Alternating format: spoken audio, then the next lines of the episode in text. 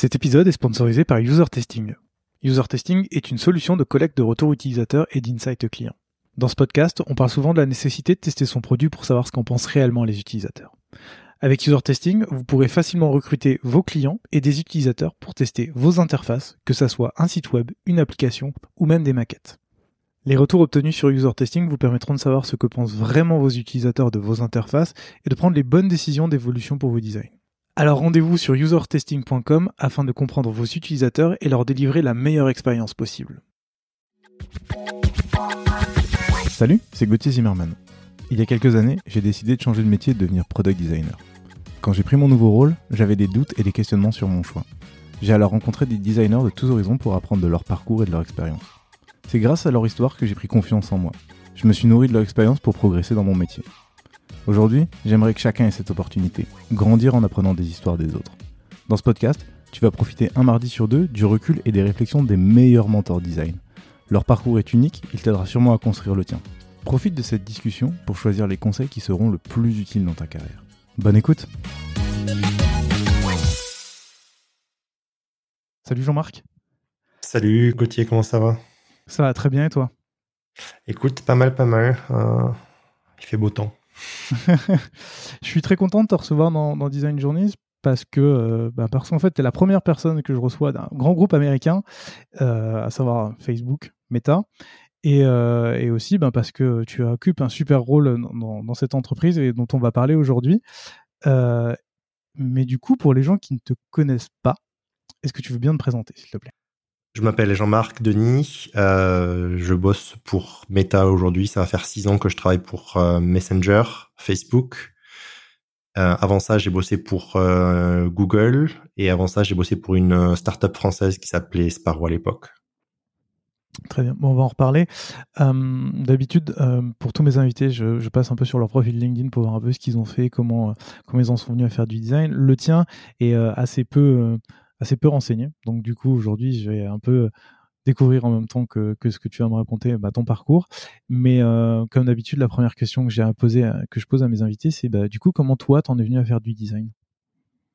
Plus ou moins depuis toujours. Euh, j'ai toujours eu des, ordinateurs à la maison ou des consoles de jeux vidéo. et donc, il y a toujours eu cette passion pour l'expression visuelle, on va dire. Euh, donc j'ai démarré tout, tout petit avec des avec des ordinateurs à la maison. C'était des Commodore Amiga 500 où j'ai découvert un petit peu les logiciels de de, de design, mais évidemment c'était juste une c'était la découverte, on va dire, c'était l'initiation. Euh, je passais beaucoup plus de temps à jouer aux jeux vidéo, mais il y avait tout cet univers graphique, de logos, de chartes graphiques, etc., qui qui, euh, qui était très présent dans l'univers du jeu vidéo. Euh, et puis après, voilà, petit à petit, euh, j'ai appris à faire des sites web. Euh, j'ai appris à utiliser Photoshop, enfin plus de des logiciels peut-être un petit peu plus vieux comme PaintShop Pro à l'époque. et vu que j'étais faisais partie de pas mal de clans de, jeux vidéo, de Counter Strike 1.6 à l'époque. je m'occupais de la charte graphique et des, designs de sites web de ces clans là. Et j'en suis venu arriver à voilà à créer des logos, à créer des identités visuelles, à créer des petites animations sous Flash, à créer des petits sites web, euh, à créer des noms de domaine. Voilà. Donc au final, on va pas dire full stack, mais c'est vrai que j'avais j'ai découvert un petit peu chaque point de de la création d'un site web. Euh, jusqu'à en faire une compagnie. Donc voilà, moi j'ai quitté l'école à, à, à partir de 18 ans, on va dire. Euh, je suis passé par un BEP mécanique des systèmes euh, automatisés, mais euh, évidemment, c'était pas, ça n'a rien à voir avec ce que je fais aujourd'hui. Euh, et à l'époque, on avait créé une boîte avec mon, avec un de mes meilleurs amis, avec mon meilleur ami à l'époque. Euh, et cette boîte a duré quatre ans, donc il y a eu pas mal de challenges. on était hyper jeunes, donc on a énormément appris. C'était hyper formateur. Euh, on devait avoir des clients, on devait avoir un roulement, etc., etc., d'argent, et donc euh, on a été amené à vraiment faire euh, un énorme spectre de, connaissances très rapidement. C'était une boîte de quoi? Alors création de site web ou communication visuelle à l'époque bon il y avait plusieurs il y avait plusieurs noms mais la vérité c'était voilà c'était au final c'était de la création de site web avec logo plaquettes plaquettes publicitaires etc etc tu as dit que cette, espèce de petite agence a, duré pendant 4 ans. au bout de 4 ans, qu'est-ce que tu, fais? Il me semble que tu as fait as bossé dans quelque chose qui n'avait rien à voir avec le design et en même temps que tu faisais du freelance, c'est ça? Exactement. En fait, euh, ce qui s'est passé, c'est qu'une fois que cette, boîte euh, euh, a déposé le bilan, c'était très dur pour moi de retrouver un travail, étant donné que, comme je viens de le dire, je n'avais pas de diplôme. Et en France, il y a vraiment une culture très importante du diplôme. Et donc, malgré le fait que j'avais le niveau et peut-être plus que ce qui était demandé sur des fois des annonces, euh, n'ayant pas de diplôme, je pouvais pas passer même pas, je pouvais même pas passer la porte d'entrée. Donc, euh, euh, j'ai réussi à avoir un autre un, autre job dans un domaine, comme tu viens de le dire, complètement différent, euh, qui était la, collecte et la localisation satellite. Donc, euh, c'était un, travail d'opérateur où euh, voilà, j'étais devant devant pas mal d'ordinateurs et j'avais des tâches à effectuer journalièrement. Euh, et le fait que donc c'était des shifts, c'était un décalé, c'était des horaires décalés. Et le fait que ce soit un horaire décalé, j'avais beaucoup de temps euh, pour pouvoir euh, continuer à apprendre et trouver de nouveaux clients en freelance. donc c'est vrai que je, j'alternais les deux les deux les deux tafs en même temps. Euh, ce qui était intéressant, c'est que d'avoir cette rentrée d'argent euh, stable me permettait de d'être un petit peu plus entre guillemets regardant euh, sur euh, sur les clients avec lesquels je voulais participer et travailler. Euh, et donc j'ai eu la chance de tomber sur des clients hyper sympathiques avec qui on a fait des projets hyper intéressants, ce qui m'a amené un petit peu plus de visibilité ou des contrats un petit peu plus longue durée avec eux, jusqu'au jour où j'ai contacté Dominique pour l'application Sparrow. Eh ben justement, je, voulais en parler. Du coup, tu, m'avais dit en, préparant l'émission que euh, toi, tu avais euh, tweaké un petit peu euh, l'application Sparrow, justement, qui est une application de mail. Est-ce que tu peux m'en dire un peu plus et comment ça t'a amené justement à, rejoindre Sparrow? À l'époque, il y avait une très grosse communauté, ce qu'on appelait de moders. Donc, c'était des gens qui étaient plutôt voilà orientés produits et design, qui allait changer l'apparence de diverses applications. Euh, pour ce qui est de pour, pour les auditeurs, euh, je pense que si vous pensez à Winamp et à toutes les, les skins que vous pouvez mettre sur Winamp, c'était un petit peu cet, état d'esprit-là.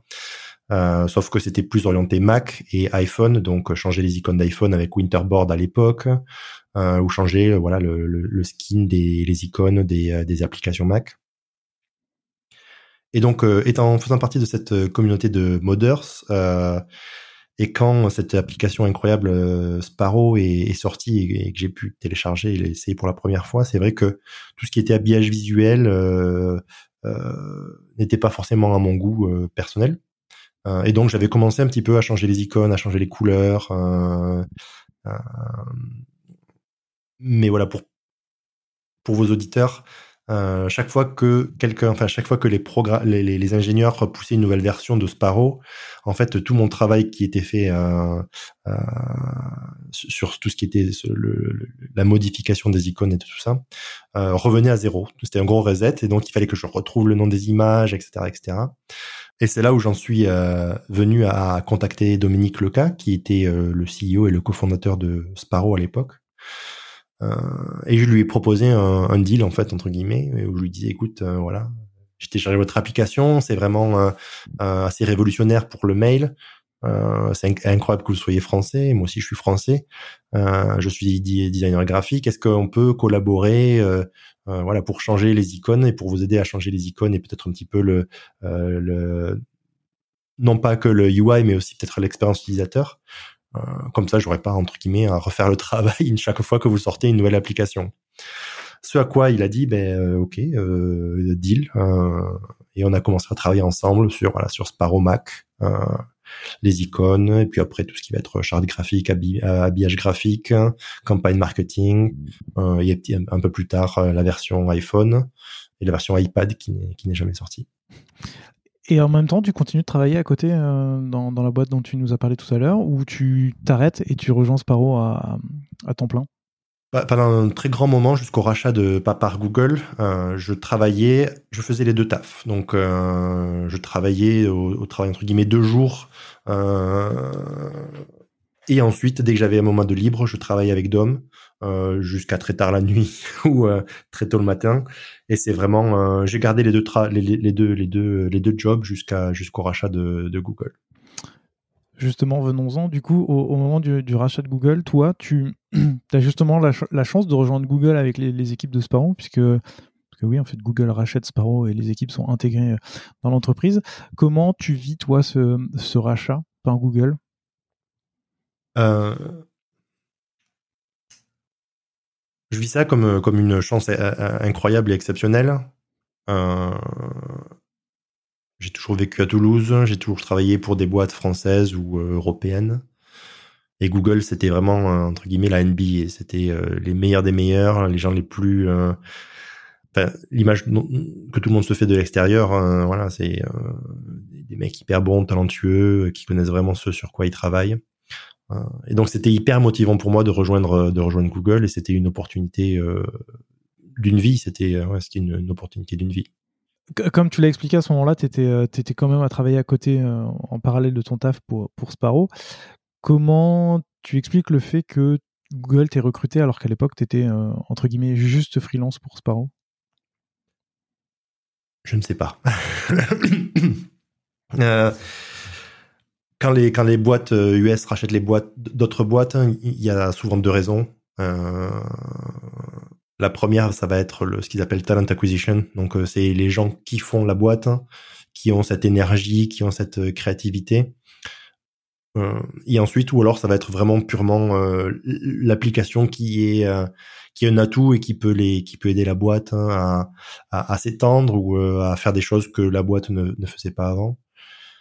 Euh, en, en l'occurrence pour Google, euh, je ne sais pas quelle était leur intention, je, je, je ne peux que supputer. Euh, mais le fait qu'ils aient étendu des, des, des, contrats à moi qui étais freelance, j'imagine que c'était peut-être entre les deux, l'équipe leur a plu et le profil de, de, des gens qui faisaient partie de cette équipe leur a plu.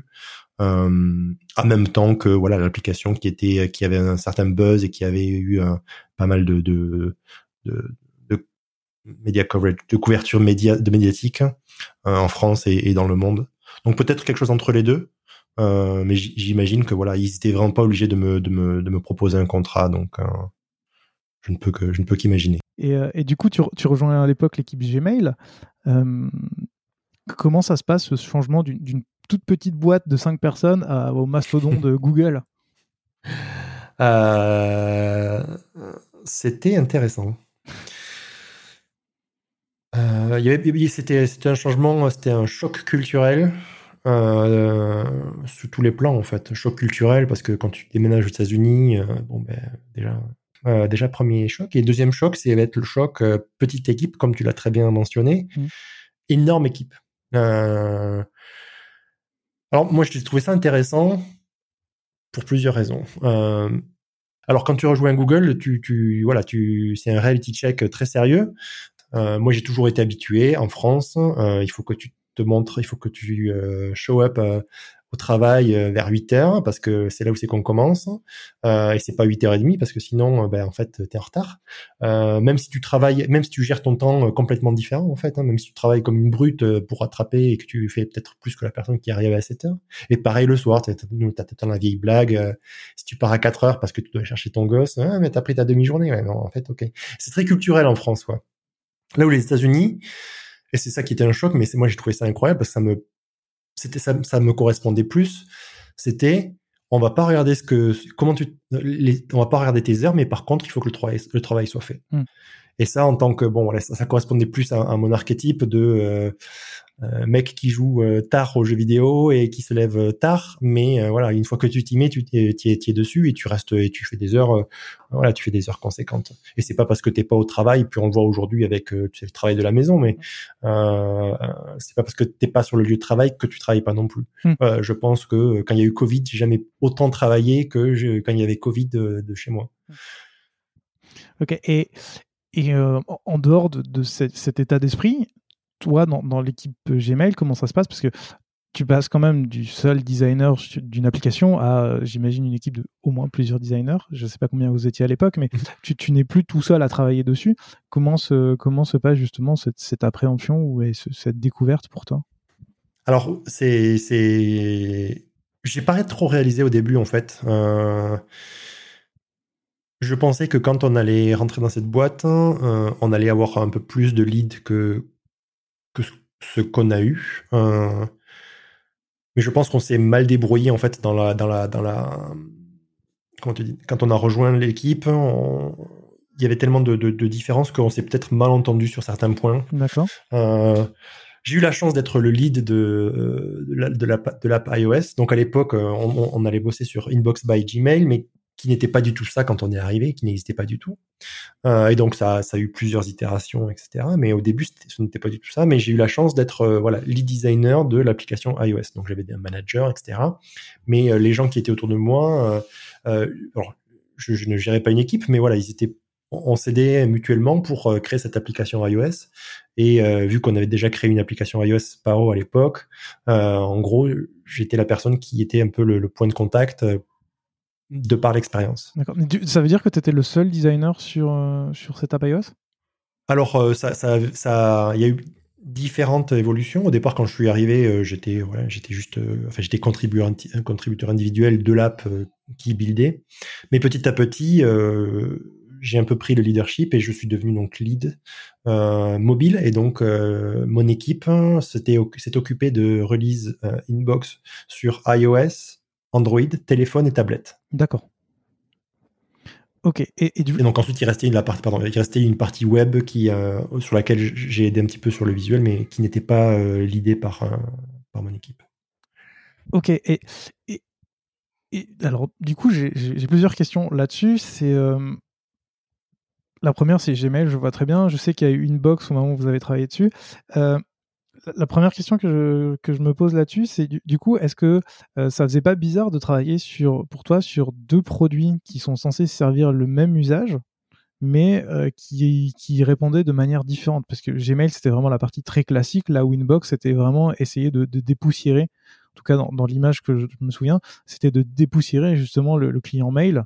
Et du coup, tu travaillais sur deux choses qui identiques mais différentes. Ah, alors ouais, euh, c'est une bonne question. J'ai peut-être, euh, je me suis mal exprimé et je vais préciser, mais quand j'ai rejoint l'équipe, alors l'équipe Gmail hostait Gmail et Inbox. Mm-hmm. Euh, mais à l'époque, hein, on va dire 90%, 99% des ressources étaient attribuées à Inbox. Donc dès que je suis arrivé mm. chez Gmail, euh, je travaillais sur Inbox quasiment tout le temps. Donc je, je, je, je, ne faisais qu'un produit. j'ai bossé sur Gmail juste quand il y a eu un refresh iOS.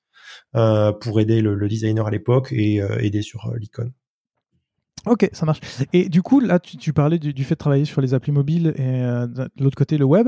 Comment comment se passait justement cette, synchronisation pour travailler en fait sur, sur, techniquement sur le même produit mais sur deux plateformes différentes? Comment se faisait le lien? On, en reparlera forcément tout à l'heure pour tout ce qui est pour tout ce qui est Messenger, mais peut-être que ça marche d'une façon différente entre Google et, Meta. Donc du coup, comment ça s'était passé à l'époque?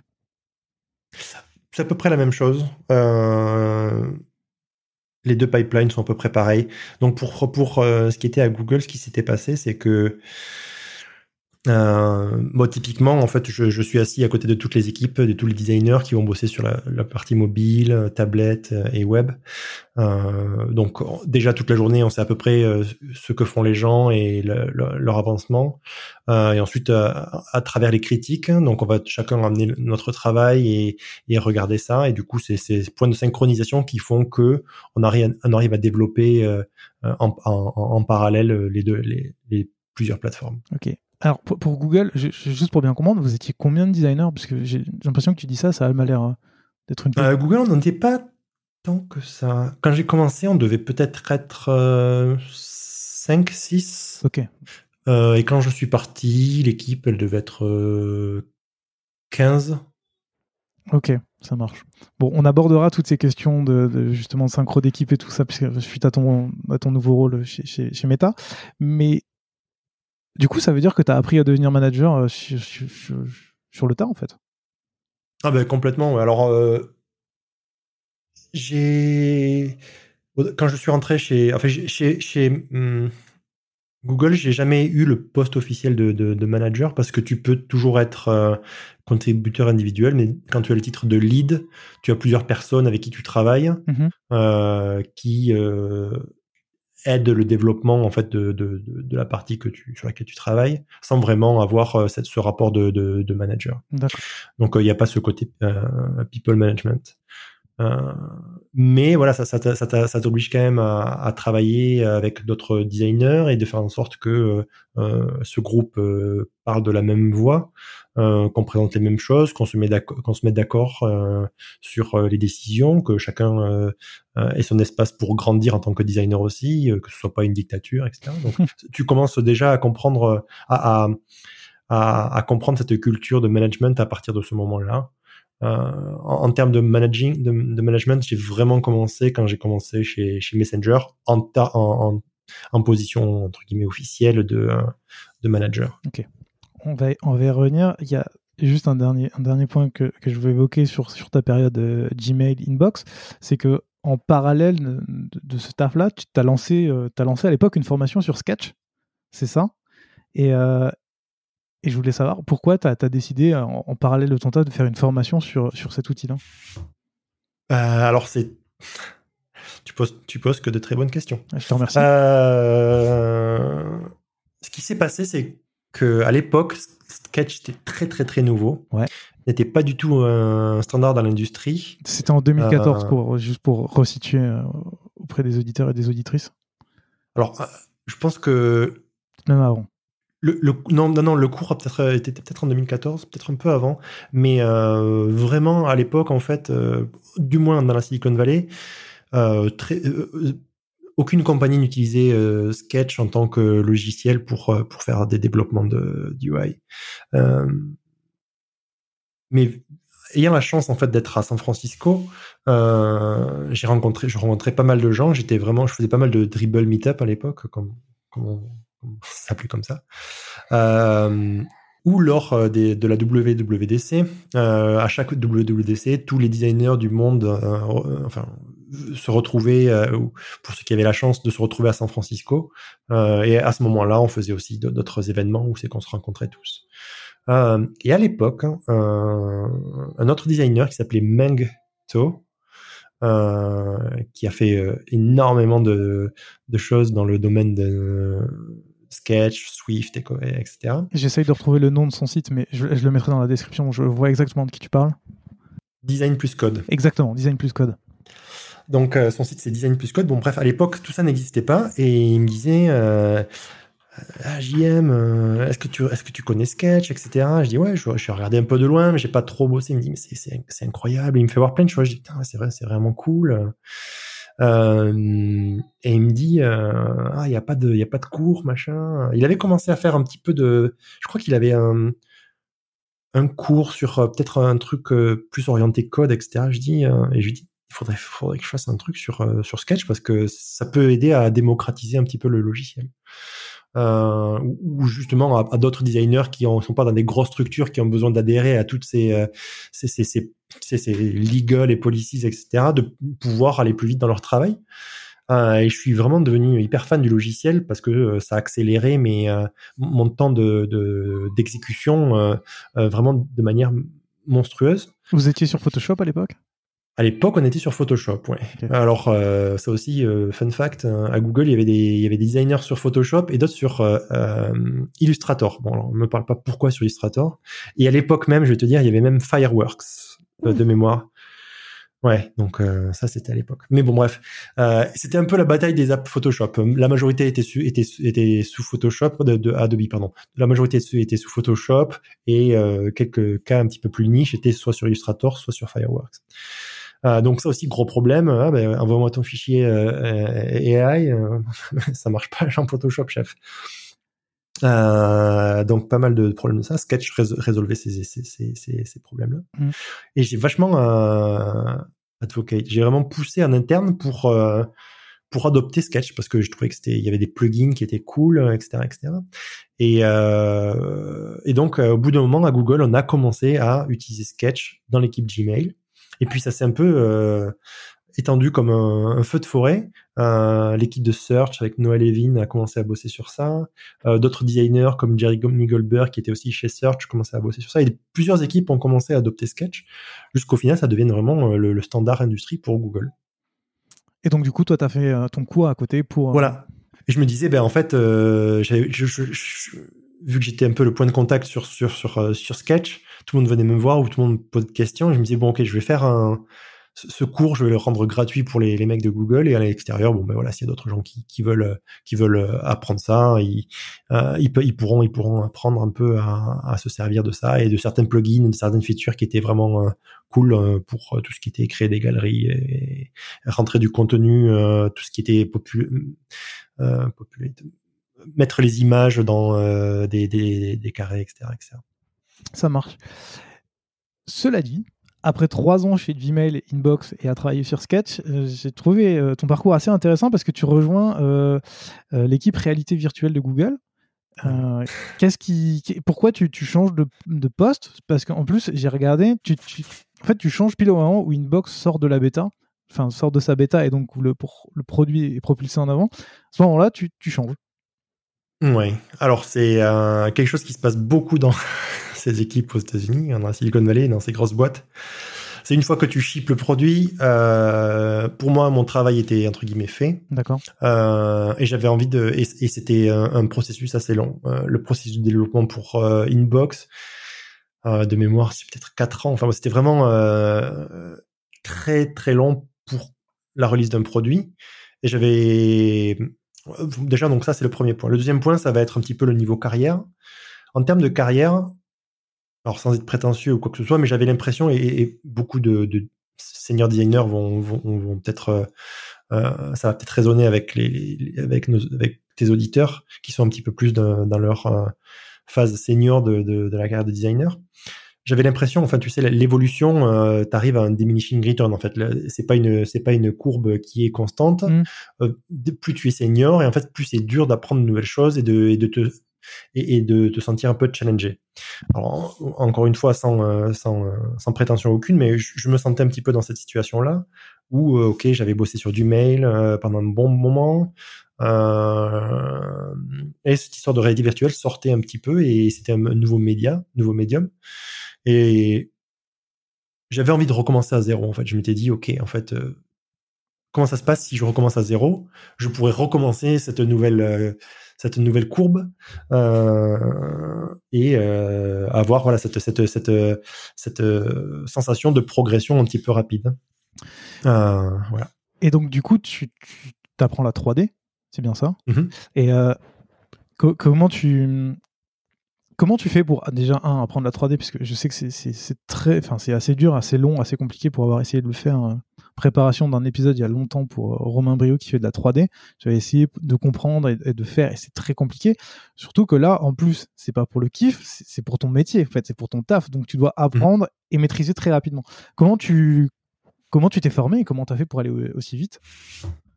Euh, Ça va rechallenger un petit peu mais mon côté curieux et, euh, et autodidacte. Alors déjà, un, la chose qu'il faut euh, que je, avec laquelle je veux préfacer, c'est que j'ai eu une chance monstrueuse, c'est que dans le monde, il y a très peu de boîtes qui vont te permettre d'aller dans un métier que tu ne connais pas du tout et d'apprendre euh, sur le tas. Mmh. Donc déjà, première première premier fold de de, de, tout ça, euh, une chance incroyable. Et je me suis dit bon, il me donne cette opportunité, il va falloir délivrer. Et euh, c'était vraiment quelque chose qui me passionnait. Donc euh, j'ai eu la chance de bosser avec un mec euh, qui était modeler 3D, animation, qui était hyper balèze, qui avait bossé dans des grandes boîtes à l'époque. Et Thor, il s'appelait. Thor, si tu nous écoutes, merci. Et j'étais assis à côté de lui et il m'a tout appris. Donc, et quand, et quand j'ai rejoint cette compagnie, cette, cette, cette, équipe, je ne vraiment, enfin, je connaissais rien du tout, quoi. Je, aucun logiciel, euh, le jargon, les spécialités, euh, zéro. Donc euh, ça c'était un challenge.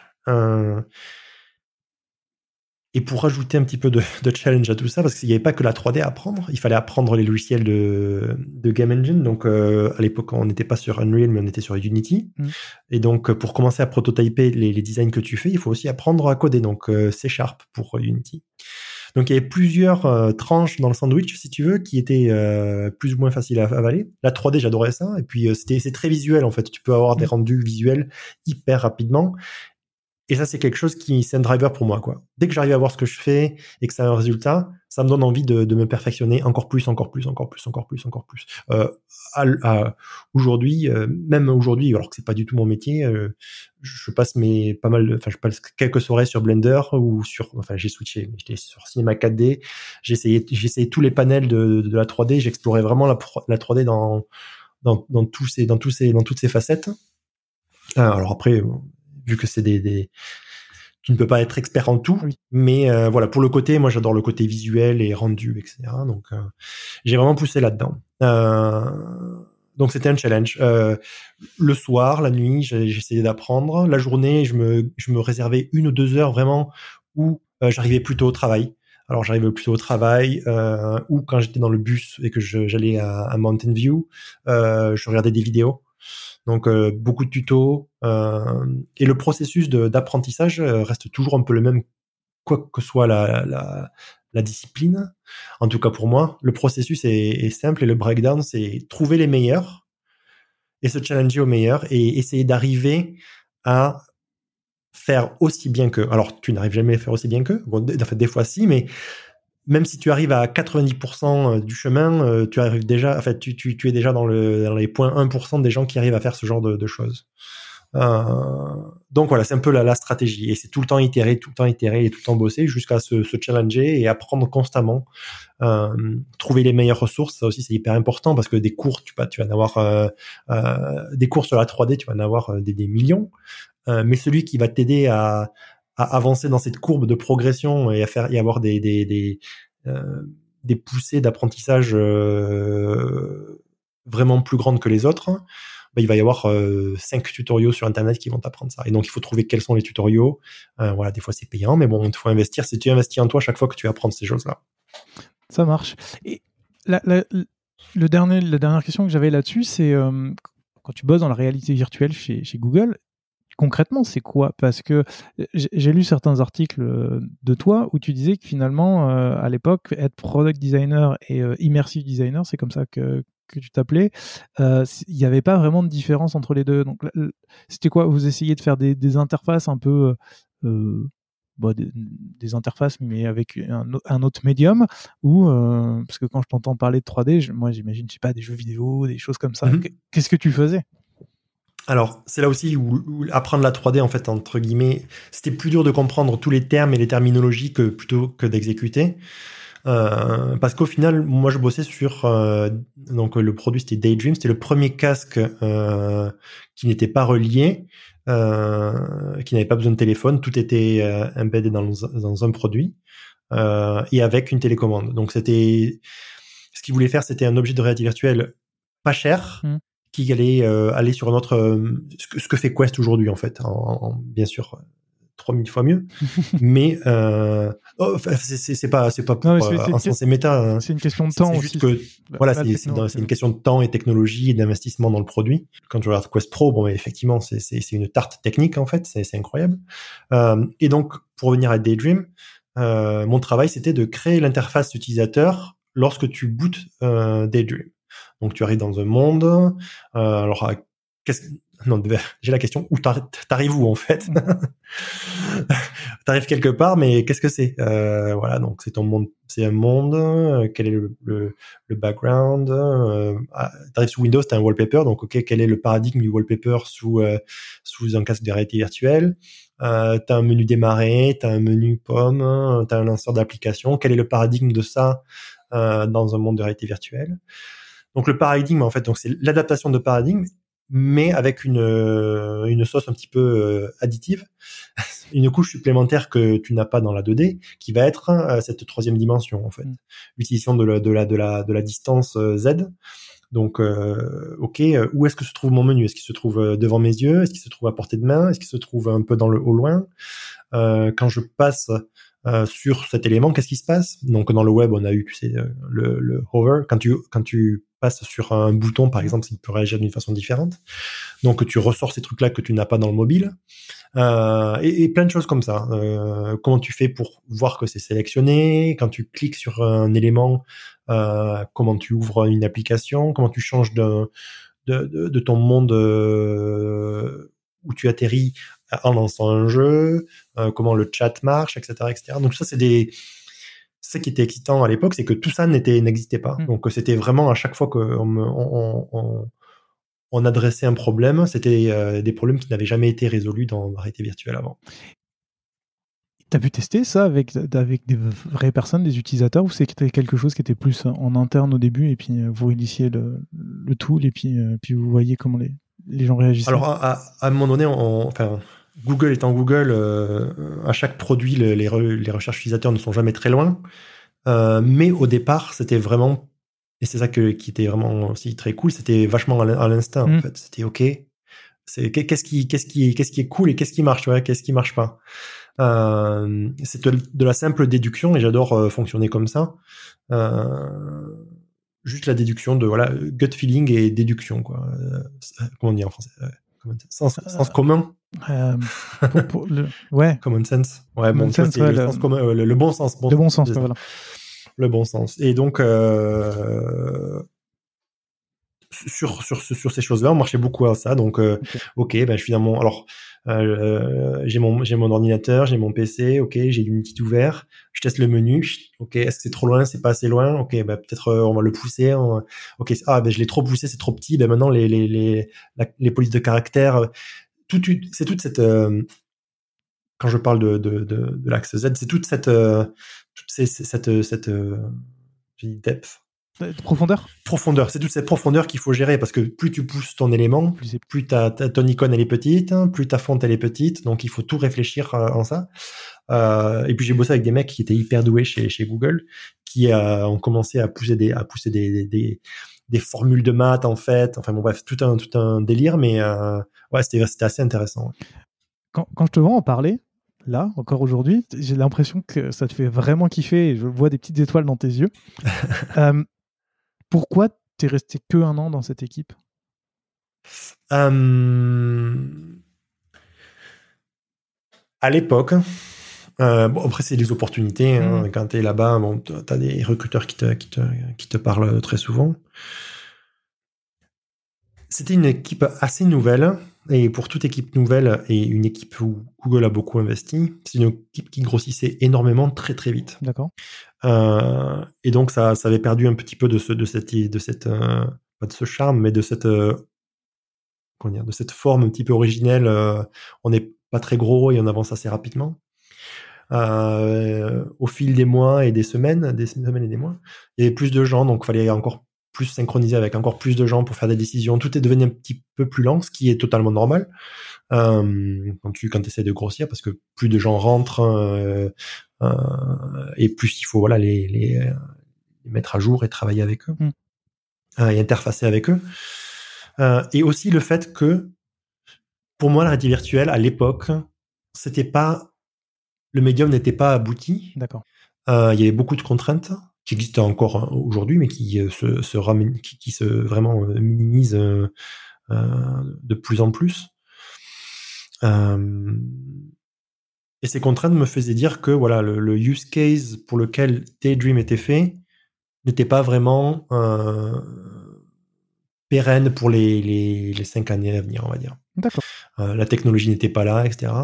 Euh, et puis voilà d'autres nouveaux challenges qui étaient euh, aussi hyper intéressants, comme je dis, d'autres recruteurs, euh, donc Facebook qui m'avait qui m'avait contacté et, et, des challenges qui semblaient encore plus excitants que ce que je faisais à l'heure actuelle. Garde ça en tête, on va en reparler. J'ai juste une dernière question sur Google. Tu retiens quoi de ces quatre années chez Google? Euh, oh, Énormément de choses. Enfin, c'était quatre années.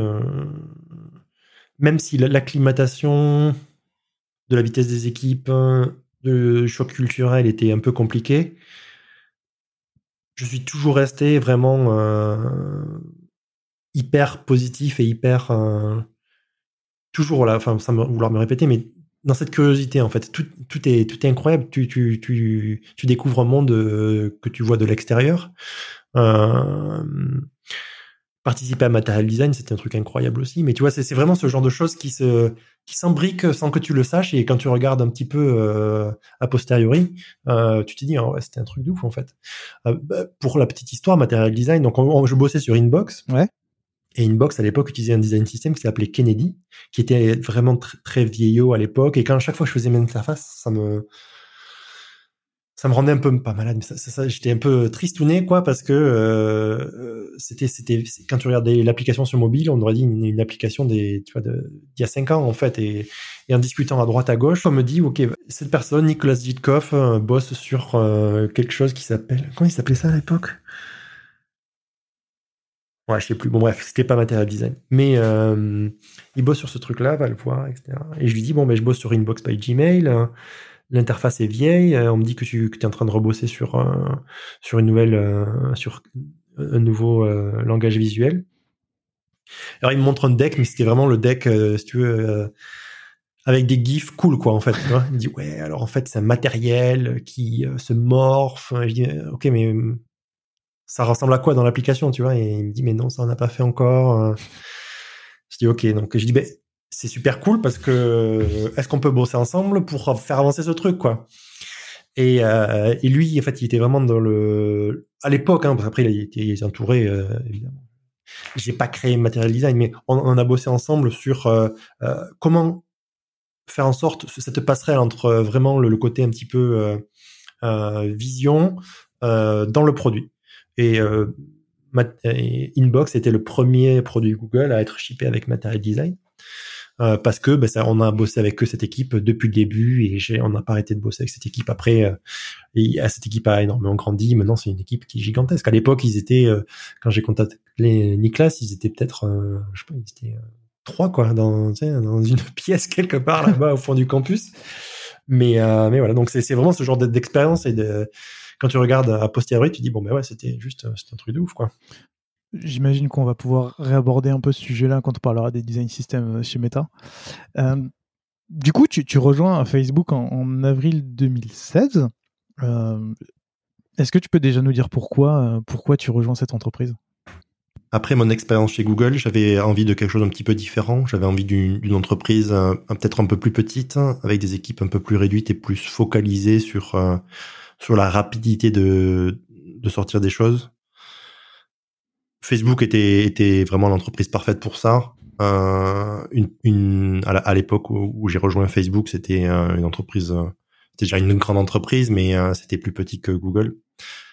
Entre guillemets, un peu plus à taille humaine. Et donc, c'est vrai que lorsque tu te baladais dans les couloirs ou sur le campus, tu reconnaissais les gens et tu peux avoir des discussions qui étaient un petit peu plus compliquées, d'une part de par la nature de, la conception du Googleplex, mais aussi voilà de la taille de l'entreprise. Euh, donc ça c'était d'un côté, de l'autre côté c'était le challenge en fait, le nouveau challenge de de bosser pour euh, Messenger, euh, une application que j'utilisais tous les jours.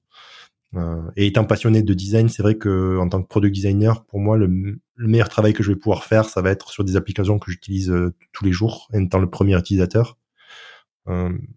et donc Messenger était vraiment dans cette catégorie-là. Et le, troisième, le troisième point, ça va être les gens. Donc à l'époque, David Marcus, l'idée Messenger, donc était le head of Messenger. Euh, et j'ai toujours admiré ce qui, ce qui se faisait, ce qui se passait dans cette application. Il y avait beaucoup de choses qui arrivaient, comme les bots, euh, comme l'intelligence artificielle avec euh, M, euh, et d'autres choses de ce, de ce calibre qui étaient euh, vraiment hyper intéressantes de l'extérieur en termes de stratégie et de, et de rapidité de d'exécution. Et donc voilà, ces trois points ont fait, ont, ont fait pencher, m'ont donné envie de rejoindre Meta enfin Facebook à l'époque. Ça marche. Alors, je, refais une introduction, mais euh, vraiment rapide sur ce qu'est Facebook. C'est aujourd'hui l'entreprise s'appelle Meta, tu l'as dit. Euh, c'est une entreprise qui possède Facebook, Messenger, Instagram ou encore WhatsApp. Euh, toi, comme tu l'as dit, tu as rejoint Messenger et ensuite on en reparlera. Tu as rejoint, enfin, tu complété toute ta palette en rejoignant Instagram, mais on va en reparler. Du coup, la, la première chose que je veux te poser, c'est quand tu rejoins Facebook, tu, rejoins Messenger en tant que Product Design Manager.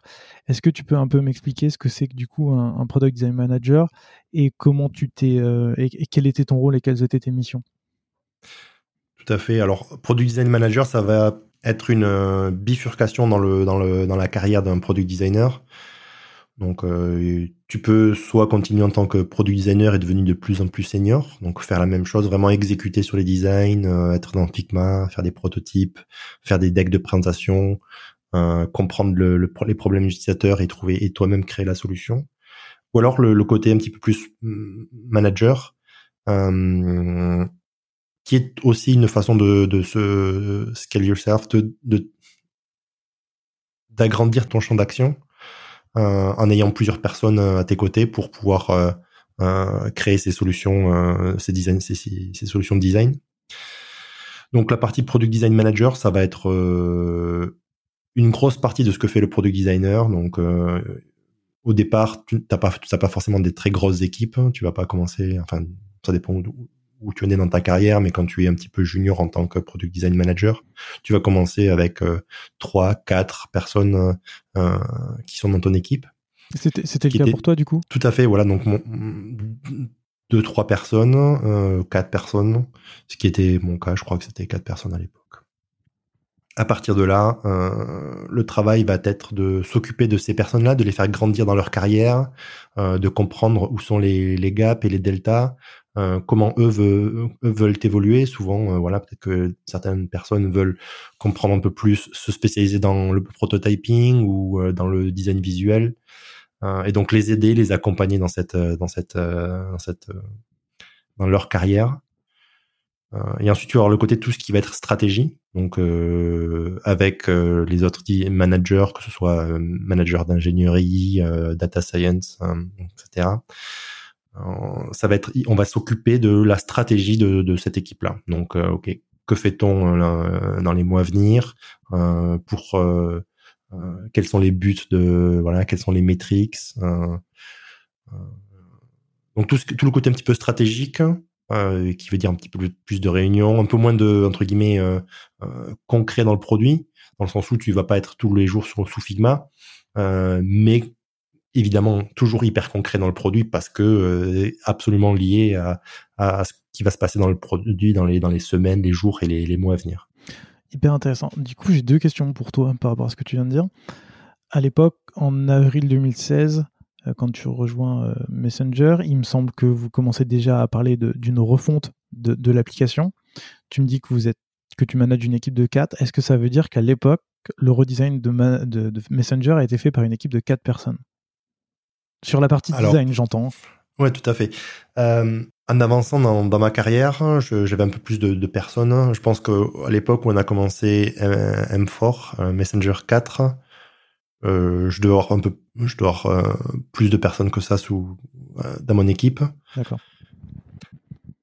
Mais pour ce redesign spécifique,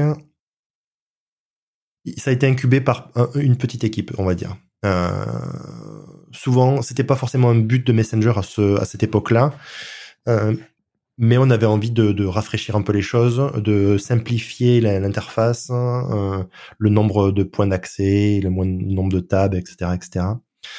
Et, donc, à partir de ce, de, ce postulat, on a incubé, je vais pas dire en secret, mais euh, quelques designers de mon équipe euh, et moi-même avons un petit peu réfléchi à, ok, comment Messenger pourrait euh, être que serait Messenger si on devait le redesigner aujourd'hui entre guillemets. Et à partir de là on a on a fait des, des itérations de design. Euh, mais très rapidement on a euh, amené avec nous plusieurs design d'autres designers parce que en fait il faut savoir que dans Messenger il n'y a pas un designer qui est responsable de tout, mais il y a beaucoup de, il y a, il y a plusieurs designers qui ont, qui sont experts dans leur, dans leur comment dire dans leur aire de aire d'effet euh, ou dans le produit sur lequel ils travaillent. Donc par exemple, euh, je sais pas, je je un exemple, mais il va y avoir une personne qui va être spécialiste dans les threads encryptés. Il va y avoir une personne qui va être spécialiste dans le côté vidéo et audio. Et voilà, on a amené rapidement tous ces, toutes ces personnes à, à la table euh, ensuite, on a étendu évidemment aux, product managers et aux ingénieurs pour qu'ils soient, qu'ils fassent partie de l'aventure le plus rapidement possible. Euh, et puis voilà, on a présenté à David Marcus qui, qui a été euh, assez convaincu par par ce qu'on avait à proposer et on a itéré de, voilà petit à petit jusqu'à jusqu'à sortir le, le, produit. Ça marche. Je reparlerai de ton équipe et ton organisation, etc. et des process par la suite. Mais la deuxième question que je vais te poser avant de continuer, c'est comme avant tu n'avais pas été manager, ou en tout cas manager de vraiment très peu de personnes chez Google, comment tu t'es formé au management au fur et à mesure? Est-ce que c'est Meta, Facebook qui, qui t'ont aidé à grandir là-dessus? Est-ce que c'est en faisant des erreurs? Comment comment t'as appris à, progresser sur cette sur cette compétence? Il y, a, il y, a, plusieurs réponses à cette question. Euh, premièrement, je pense que, comme j'ai essayé de l'expliquer, étant curieux et cherchant un nouveau challenge, euh, être un très bon manager était, était, un de mes challenges. Pour arriver à ce, pour arriver à ce, à ce, but, euh, il y a eu plusieurs outils et plusieurs euh, pistes qui ont, qui, qui m'ont aidé à, à, arriver à ce, à, à être un, un, manager qui soit pas trop mauvais. euh, Julie Zuo à l'époque avait posté, posté énormément sur euh, tout ce qui était management. Euh, tu pourras peut-être mettre le lien dans la description, mais euh, c'était une ancienne de Facebook hein, qui était vraiment OG de Facebook, qui a l'idée le, le, le, design de Facebook pendant un très long moment et était très transparente avec ce que on faisait à l'intérieur de Facebook et les process design et était écrivait beaucoup beaucoup de posts sur Medium qui étaient très intéressants. Donc j'ai appris par rapport à ça. Euh, j'ai appris en lisant d'autres livres, j'ai appris en regardant les gens, comment les gens faisaient. Euh, j'ai appris de mes expériences passées avec des managers euh, qui étaient très bons ou, peut-être un peu moins bons et, comprendre où étaient les, points de failure et comment je pouvais faire en sorte de ne pas en arriver là.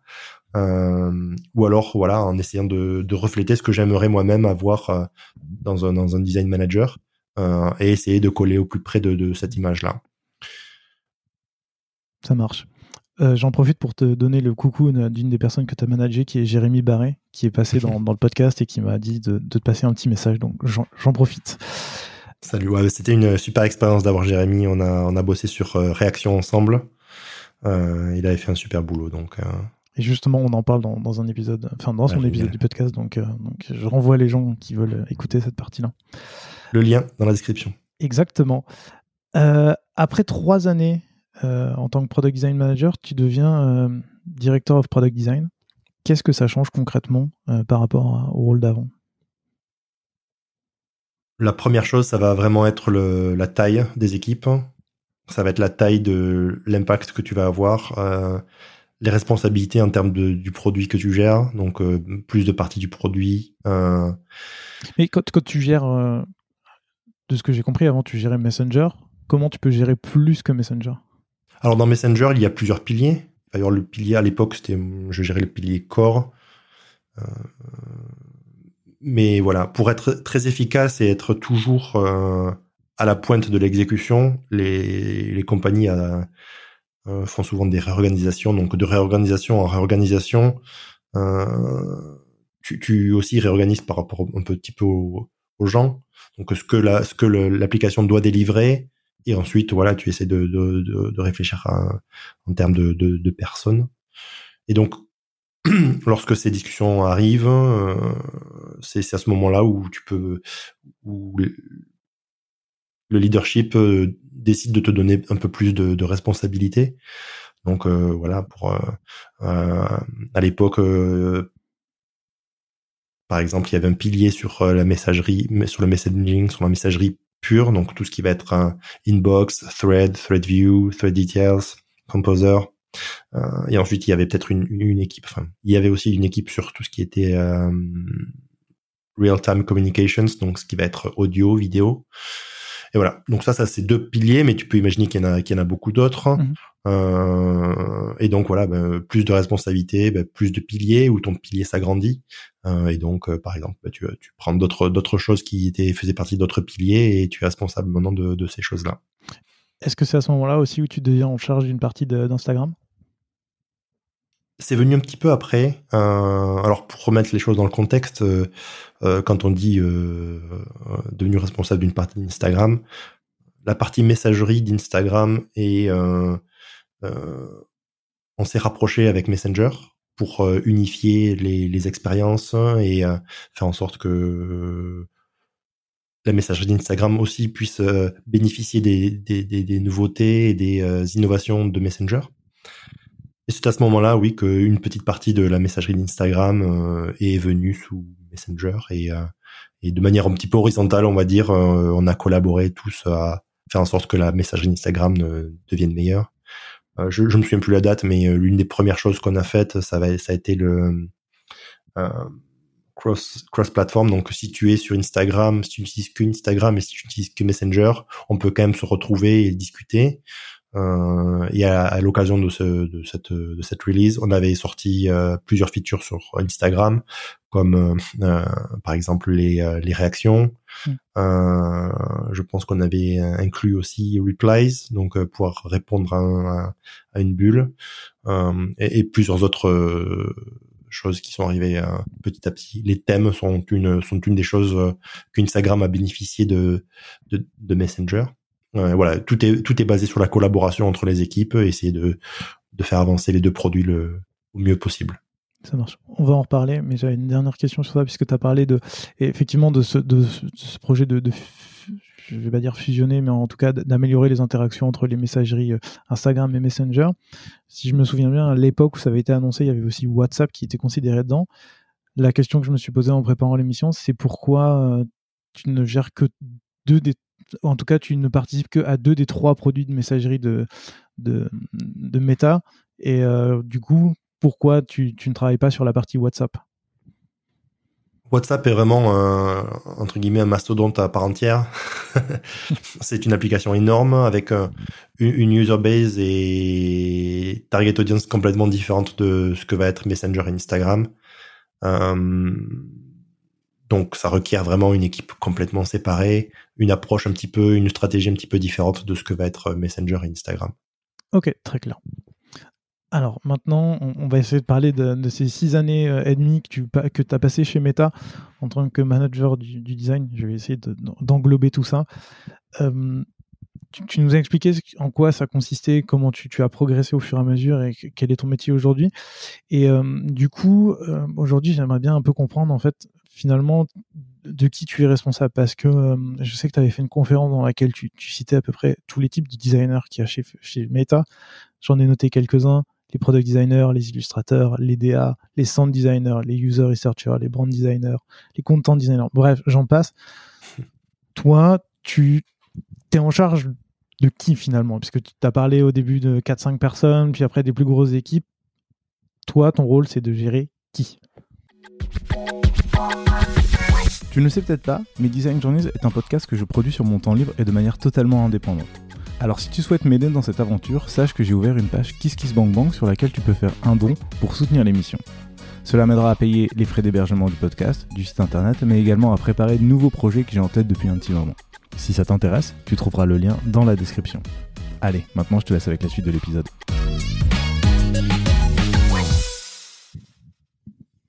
Pour le, la, partie product design, euh, on va toujours rester sur des product designers, donc euh, euh, les qu'on va appeler les PDM, donc les product design managers vont avoir des équipes de product designers. tout ce qui va être recherche, data science, reportent eux-mêmes à leur propre à leur propre branche. D'accord. tout comme l'ingénierie et tous les autres rôles dont, dont j'ai parlé, donc content design, etc., etc tous ces tous ces tous ces jobs en fait ont vraiment des lignes euh, directes et, et reportent au manager voilà c'est un peu comme ça que sont euh, orchestrées les, équipes. Quand, tu es devenu euh, directeur du product design sur, sur la partie sur Messenger et sur la partie messagerie d'Instagram, j'imagine que tu as eu beaucoup de personnes sous toi. À partir de ce moment-là, comment c'est comment c'est répartis ton travail Parce que j'imagine que tu devais gérer des personnes, qui, des managers qui géraient elles-mêmes des personnes, product designers. Comment euh, c'est c'est fait la, transition en fait de euh, tu gères directement des product designers et tu fais encore un peu de product design à tu es au-dessus et tu gères des personnes qui gèrent des personnes? Ça s'est fait de manière assez fluide, pour être honnête. Euh, ça semblait une évolution logique à l'époque souvent c'est entre guillemets l'évolution naturelle de, de, de, l'équipe. Ceux qui sont un peu plus anciens et un peu plus d'expérience connaissent un peu plus, donc peuvent prendre en charge un peu plus. Manager des managers, ça, ça a vraiment été une transition intéressante parce que non seulement tu dois t'occuper des managers, mais c'est vrai que les gens qui reportent à ces managers sont aussi font partie aussi de ton équipe et donc euh, sont sont importants pour moi malgré le fait que je ne vais passer peut-être un peu moins de temps en one-on-one avec ces personnes-là, ça m'intéresse d'avoir, de comprendre ce qui se passe sur le terrain, de savoir ce sur quoi ils travaillent, de les aider aussi. Euh, et donc c'est vrai que le scope devient un petit peu plus, le côté humain de, du rôle va, va, va s'amplifier euh, nettement euh, parce qu'il faut aider un petit peu entre mm. tout le monde, et être, être présent pour les gens et donner, euh, voilà, essayer de, de, de, de montrer ce, cette vision et d'amener les gens avec, ensemble. Euh, et de créer cette cohésion d'équipe aussi, cette culture d'équipe, cette culture de design. Donc il y a pas mal de choses à, à, faire, euh, en plus de la du côté stratégique qui devient évidemment aussi un petit peu plus gros, euh, parce qu'au lieu d'avoir une petite partie, ben maintenant tu as plusieurs petites parties qui font des grosses parties, et donc voilà, le, la côté stratégique va aussi s'amplifier euh, avec avec la taille de l'équipe. Et du coup, ce côté de, de gérer l'humain et de mettre un peu moins les mains dedans, ça, ça te frustre pas trop toi au quotidien? À l'époque, c'était quelque chose qui me plaisait parce que c'était, comme, comme j'ai expliqué, c'était un peu l'évolution naturelle de, du rôle. Euh, donc c'est vrai que le côté challenging était, était très excitant pour moi. Euh, apprendre de nouvelles choses, apprendre, développer des nouvelles, des nouvelles skills, euh, a toujours été euh, très très très très intéressant. La déconnexion avec le, le produit, alors je n'appellerais pas ça déconnexion, mais c'est vrai que tu le vois, tu vois le produit d'un petit peu plus loin, on va dire, euh, et un peu frustrant pour ceux qui adorent faire. Euh, donc il y avait toujours cette, ce petit côté, euh, pas, pas, cet espoir, mais je me disais que à terme, j'aimerais revenir un petit peu plus côté produit, avoir les, moins, les mains un peu plus près de, de ce qui se passe euh, dans, le, dans, dans la machine, euh, pour pouvoir voilà non seulement gérer le côté stratégique humain, mais aussi pouvoir aider à, à pivoter le produit de manière un petit peu plus efficace en étant sur le dans les tranchées. Est-ce que c'est quelque chose qui est prévu pour toi à terme de, de, de, retourner un peu, de mettre les mains dedans ou? Alors j'ai exercé une petite transition dans mon rôle euh, il y a un an et demi lorsque je suis revenu en France. Euh... Donc un peu plus récemment, j'ai une équipe un peu plus réduite qui va être euh, un petit peu dans le format studio, ce qu'on appelle studio. Donc, imagine une équipe plus petite, mais une équipe d'experts qui vont euh, avoir une expertise vraiment très poussée sur euh, toutes les parties du produit. et grâce à cette équipe-là, on va pouvoir on va pouvoir faire plusieurs choses. Donc, la première chose, ça va être répondre aux attentes du, du, du leadership. Euh, donc dès qu'il y a des, des, gros sujets à traiter et des gros des grosses problématiques, euh, cette équipe-là peut bouger hyper rapidement sur le problème et délivrer des solutions euh, de manière un petit peu plus euh, fast tracked, donc un petit peu plus rapide, on va dire. et l'autre côté, ça va être aider à, à à garder, à élever la qualité et à aider tous les toutes les équipes de design. Donc euh, vu l'expertise de cette équipe-là, on peut vraiment aider toutes les parties de Messenger à, à, à pousser leur design un petit peu dans leur retranchement euh, et avoir une collaboration avec des gens qui en sont là depuis un petit, depuis un petit moment. Ok. Et, et cette équipe-là, tu peux, tu peux nous dire à peu près combien de personnes ça représente? Euh, ouais, je pas forcément donner les chiffres exacts, mais euh, je sais pas ce que je suis autorisé à dire ou pas, mais euh, on va dire que ça va être une équipe assez assez petite. Hein. Euh, donc il va vraiment y avoir une axé sur la rapidité d'exécution, euh, sur le niveau de, de, de craft et d'expertise d'exécution. J'ai décidé de, de recruter un, prototypeur en fait aussi euh, pour délester les product designers de cette partie et vraiment se focaliser sur le, côté euh, problem solving interaction et travailler avec le prototypeur en parallèle pour pouvoir avancer encore plus rapidement. Donc là où les product designers vont souvent faire euh, leur design, proposer leur mock-up et ensuite faire le, prototyping. Euh, là, tout se fait en parallèle, donc il y a un gain de rapidité qui est non négligeable. Et du coup, c'est, je pense que c'était vraiment un truc, euh, un changement d'équipe qui était, euh, un changement de structure qui était euh, très très bénéfique pour pour Messenger. D'accord. Donc, si, je comprends bien par rapport à ce que tu expliquais tout à l'heure, tu, tu, as des designers qui sont spécialisés dans, dans chaque plus ou moins feature ou chaque core feature. Je sais que vous avez une feature qui s'appelle core, mais j'essaye de, faire comme, comme, comme je peux. Euh, et là, il y a une équipe en plus qui vient aider. Et donc, toi, tu vas d'abord travailler dans, en tant que directeur de, de toutes ces features-là. Et maintenant, tu, tu gères plutôt l'équipe qui va venir en soutien de, des équipes de Messenger. Exactement. Donc, voilà, les features, enfin, ça s'appelle des piliers. ils ont organisé ça par piliers. Donc, tu vas avoir euh, X piliers et ces piliers vont être gérés par des, par des designers, par des managers, que ce soit ingénierie, produit ou, euh, ou design. Et mon équipe s'occupe un petit peu de ce travail horizontal. Donc, tu vas avoir des verticales et nous, on travaille un petit peu plus en horizontal. Donc, on va vraiment pouvoir être euh, ce côté, j'aime pas vraiment le mot, mais ce côté un petit peu agile où euh, on va pouvoir aller d'une équipe euh, aider pendant une journée, par exemple, l'équipe sur euh, quelque chose sur, la, sur laquelle ils sont en train de travailler, et le jour d'après aller sur quelque chose de complètement différent et toujours voilà aider en support cette, cette équipe-là. Ça marche.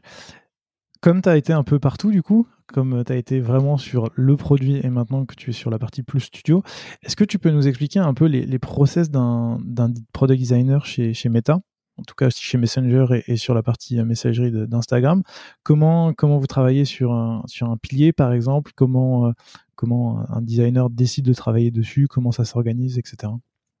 Tout à fait. Après, c'est des processus qui sont vraiment euh, partagés avec ce qui se fait dans l'industrie aujourd'hui. Mmh Donc, pour Facebook et d'autres compagnies, le product designer va travailler main, dans la main avec le product manager qui va travailler main dans la main avec les, euh, les ingénieurs, euh, euh, tout ce qui va être le côté data, donc que ce soit user research ou data science, ainsi que content design. Donc toute cette équipe vont former des petits, des petits, des petits pôles en fait, des mini équipes on va dire, qui sont qui vont s'occuper d'un problème en particulier. Euh, voilà, on parlait de réaction tout à l'heure. Euh, voilà, par exemple, pour réaction, il y avait une équipe, il y avait euh, le product designer qui travaillait avec le product manager pour imaginer quelles sont les solutions, quels seraient les designs. Le, designer va, lui, de son côté, bah, designer ces, solutions-là. Euh, il va y avoir des, des, reviews avec son équipe directement pour vraiment que la, la, la boucle soit, soit la plus rapide possible et la plus efficace. Euh, le designer, lui, est en relation avec les autres designers pour être sûr que voilà, il se trompe pas et avoir un petit peu euh, euh, des échos et des critiques sur le travail qu'il fait. Ensuite, on va arriver sur des design reviews où le public va s'élargir un peu. et ensuite, on va arriver sur voilà des vraiment l'exécution du produit dans l'application elle-même. Donc pour réaction, voilà, ben on va pouvoir utiliser un interne réaction, on va pouvoir tester. Là, il va y avoir une petite euh, une petite euh, séquence de d'itération. Donc il va y avoir euh, ce qu'on appelle dog food, donc les tests en interne. On va pouvoir renvoyer des, des commentaires sur ce qui se passe. Ah, ok, ben pourquoi on a choisi cette icône? Euh, Peut-être que l'animation n'est pas forcément euh, facile à découvrir. Est-ce qu'on peut faire euh, Est-ce qu'on peut accélérer? Est-ce qu'on peut animer les, les, les, les emojis? Quel style d'emojis on utilise, etc., etc. Donc toute cette phase d'itération jusqu'à voilà faire des tests dans les pays, dans certains pays. Donc voilà toutes les toutes les compagnies aujourd'hui partagent le même processus où euh, ils vont soit faire du euh, test euh, A/B testing, donc tester une version puis une autre, regarder la version qui performe le plus et vraiment décortiquer les, données de, de ce test-là, ou le tester dans un pays. Voilà, donc tu peux tester dans un pays à X pourcentage de, population et petit à petit augmenter ce, ce pourcentage-là jusqu'à arriver à, à une release globale. Ça marche. Tu as parlé de plein de choses? J'ai plein de questions dessus, euh, évidemment. Euh, tu, parlais tout à l'heure des, équipes, par exemple de l'équipe Réaction qui va travailler dessus. Euh, la, question que je voulais te poser d'abord, c'est toi, en tant que, directeur product design, quel est ton rôle là-dedans sur la stratégie et par exemple pour orienter bah, l'équipe à travailler sur, la bonne partie de Réaction ou travailler sur les bonnes features ou les bons piliers ou les bonnes fonctionnalités au bon moment? Hum, bon, si on prend l'exemple de réaction, ben, déjà c'est de trouver cette, cette euh, ère d'opportunité, cette, cette, ces, ces opportunités-là. Euh, et dire ok en fait euh, à l'époque Facebook avait les réactions et ça faisait c'était une feature qui faisait énormément de sens en termes d'expression dans un dans une dans un, une application de communication mmh une application de messagerie. Euh, donc la, la première étape ça va de décider ok on va travailler sur réaction. euh, à partir de là, donc ça c'était ça faisait partie du rôle. Et ensuite, à partir de là, on va travailler avec le, designer pour commencer à explorer les, pistes de recherche. Donc tu peux imaginer tout le breakdown du processus que je t'ai fait euh, il y a quelques il y a quelques minutes.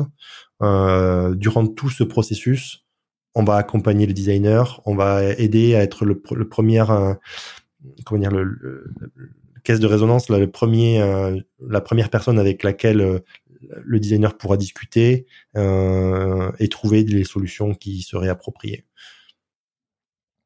Ça marche.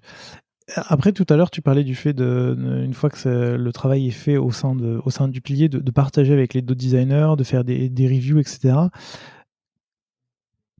Moi, j'imagine toujours euh, Facebook, Meta comme, une énorme boîte. Enfin, c'est une énorme boîte. Et donc, j'imagine la, quantité incroyable de, designers qui est un peu partout. Et la question que je me pose, c'est comment tu fais pour créer de la cohérence, du coup, euh, entre les designers, entre les designs que font les designers, puisque bah, tu as une équipe qui peut faire une chose, une équipe qui peut faire une autre chose, puis plus l'équipe va grossir, plus ça va se diluer. Comment, euh, comment tu réussis à, on va dire, entre guillemets, traquer et où t'assurer que la cohérence est maintenue au fur et à mesure du temps et au fur et à mesure de la plateforme hmm, Pour cela, il va y avoir plusieurs outils. Donc, le, premier outil évident, ça va être le design system. Euh, à l'époque, il n'y avait pas de design system, donc mon équipe a créé, on, a commencé un, design system euh, à partir de rien. À l'époque, c'était sur Sketch, mais à partir de ce design system, déjà, peut découler une euh, une cohérence du, du design. Donc euh, voilà, quand est-ce qu'on utilise tel composant, quel bouton, etc., etc. Et du coup, ce qui fait que visuellement et en termes d'interaction, tu auras une baseline assez cohérente en tout, dans tout ce qui va toucher l'application. Ensuite, tu vas avoir donc ça c'est on va dire pour le côté un petit peu visuel, design system, interaction. Et ensuite, tu vas avoir le côté cohérence produit. Donc c'est là où c'est que ces design reviews interviennent. Et les gens qui sont dans ces design reviews sont des gens qui vont voir plusieurs design reviews par jour et donc avoir un sens de où en est l'application, où en sera l'application dans une semaine, dans un mois, dans trois mois, dans un an. Et grâce à, ces, à, ce, à ce quorum et ce forum de, de personnes, d'experts, on va pouvoir vraiment euh, faire en sorte de soit connecter les gens avec d'autres gens euh, qui travaillent pas sur la même chose, mais peut-être des choses qui sont un peu en commun et qui seraient intéressantes de, de, de, de merger. Euh, ou alors peut-être de, ralentir certaines choses ou de prendre un peu plus de temps pour pousser un petit peu plus la réflexion sur ce, problème-là. Je reviendrai sur les design systems un tout petit peu après.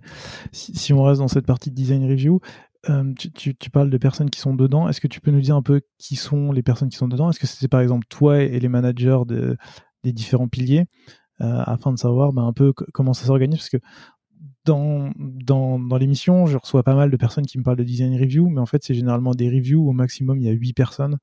Euh, mmh. où c'est 8 personnes, c'est 8 designers, et donc en fait c'est assez facile d'aligner les 8 designers de la boîte au plus quand, quand tu es sur une grosse équipe, on va dire. Mhm. Euh, pour, pareil, pour Messenger, j'imagine qu'il y a plein de monde. Et euh, du coup, qui, qui est là et, comment ça se passe? Alors, le, le, design review, bon, bah, c'est une review design, comme son nom l'indique. Il y aura d'autres reviews par la suite avec euh, différentes personnes et différentes audiences, jusqu'à en arriver au, l'ultime entre guillemets pas l'ultime mais le, le dernier point de, de, de, de, de check qui va être avec voilà le head of messenger tous les VP qui sont un petit peu vraiment font partie de tous les les points et qui eux ont encore plus cette vision produit euh, euh, tu vois très très haut très haut niveau pour le design review bah, ça va vraiment être les, leaders qui ont euh, qui, qui, font partie de messenger euh, les gens qui présentent le, le, le travail, toute l'équipe qui présente le travail. Donc ça va pas être forcément design. Nous, on, on aime faire venir les product managers, on aime faire venir euh, les, euh, les ingénieurs et à peu près tout le monde, content design, tous les gens qui font partie de l'équipe pour que les pour que la communication et la transparence soient un petit peu maximales. Euh, on a eu des, des situations où il n'y aura que le design et du coup le designer doit reporter à son équipe de ce qui s'est passé dans, le design review. personnellement, je trouve que c'est un peu, c'est pas forcément très efficace euh, et puis c'est pas vraiment faire pour le designer parce que des fois il y a des il y a des feedbacks qui euh, euh vont un peu à, à, à comment dire à, l'inverse de ce qu'aimerait faire l'équipe. Euh, je dis une bêtise, mais voilà un composant qui est utilisé alors que l'équipe aimerait utiliser notre composant, mais qui n'est pas vraiment aligné avec ce que Messenger fait en général. Et dans ce cas-là, euh, on aime avoir des, des, interactions avec les product managers ou les ingénieurs qui vont qui vont avoir un avis sur la question et on peut avoir un débat autour de ces choses-là, ce qui évite de voilà d'avoir euh, euh ces, ces, discussions un peu après ou des escalations un peu après. Euh, on trouve que ce processus est un petit peu plus euh, comment dire efficace, on va dire. Ça marche, c'est très clair. Et, tu parlais de ce passage où une fois que, tout était validé, il y avait un passage avec les VP, par exemple, de Messenger, Facebook, etc là, sans là, en quoi ça consiste pour, pour, un designer? Est-ce que c'est, d'ailleurs, est-ce que les, designers ils, participent ou est-ce que c'est toi, par exemple, qui représente ton équipe? Et l'idée, c'est quoi? C'est de se dire, euh, on montre juste ce qu'il y a de nouveau ou ce sur quoi on a travaillé pour s'assurer que tout le monde est ok, ou ça peut être encore un moment où ça retourne sur une boucle complète d'itération avant, avant d'aller plus loin? Chaque point de contrôle est là pour éviter de revenir à zéro. Donc le design review, il faut que le, que le les, feedbacks donnés soient vraiment euh, euh, très actionnables et puissent faire avancer l'équipe. Le but, c'est pas d'arrêter l'équipe ou de la mm. faire revenir en arrière. C'est tout le temps d'aider l'équipe à aller, aller de l'avant. Donc, est-ce que, voilà, dans ces design reviews, enfin, dans ces reviews finales, euh, il est arrivé de revenir un petit peu en arrière? Oui, certainement. est-ce que ça arrive souvent? Non. en général, chaque point de contrôle passé est un petit peu, voilà, un pied en avant vers, euh, vers euh, la, release du produit. Très clair. Tout à l'heure, tu as parlé d'un élément hyper important pour s'assurer que, que, tout se passe bien, c'est euh, le, design system. J'imagine que vous en avez plusieurs, que ce soit pour Messenger, Instagram, Facebook, etc. Est-ce que tu peux, là, tu as, parlé du fait que vous avez commencé à le construire sur Messenger avec ton équipe. Aujourd'hui, comment ça se passe? Comment vous, vous, le construisez? Comment vous le faites évoluer? Comment vous vous assurez que ça parte justement pas dans tous les sens?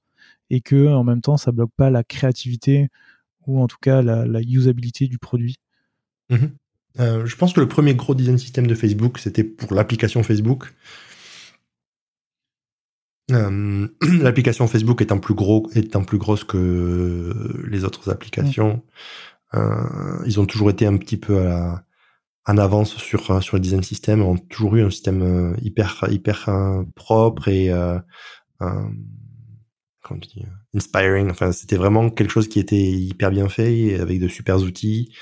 Euh, c'est eux qui aidaient euh, à créer les outils, les intégrations des outils avec Sketch par exemple ou d'autres plugins, etc. Le design system, pour nous, enfin en tout cas de, de, mon point de vue, c'est c'est une aide à avoir une baseline sur ton application. Donc être sûr que c'est aligné avec euh, le design visuel, les interactions, les composants, etc., etc. C'est aussi quelque chose qui aide à aller plus vite, euh, au lieu d'aller piocher à droite à gauche euh, des composants qui sont plus à jour et qui ne marchent plus vraiment ou qui ne doivent pas être utilisés. avec Figma aujourd'hui, c'est hyper facile de, de drag and dropper les composants et de monter une inbox, euh, ThreadView, mais enfin ces vues sont déjà construites par défaut, mais avec tous ces outils comme Auto Layout, etc., etc. Il est très rapide de, donc ça, ça augmente la rapidité d'exécution. Euh, donc le travail pour le designer se concentre plus sur le problème plutôt que sur un petit peu entre guillemets, et, je mets entre guillemets les détails qui, qui, qui vont être autour de, de tout ça. Le but d'un design system, c'est toujours de d'évoluer le plus rapidement possible et d'être euh, adaptable aux besoins des designers et, des autres personnes de l'équipe. Donc pour moi le, le côté design system euh, c'est un, petit peu une entité euh, organique qui doit évoluer. La façon de le faire évoluer, il va y en avoir plusieurs. La première, ça va être la contribution des designers eux-mêmes. Un designer a essayé les composants proposé et trouve que euh, ça ne correspond vraiment pas à la solution que lui aimerait euh, déployer.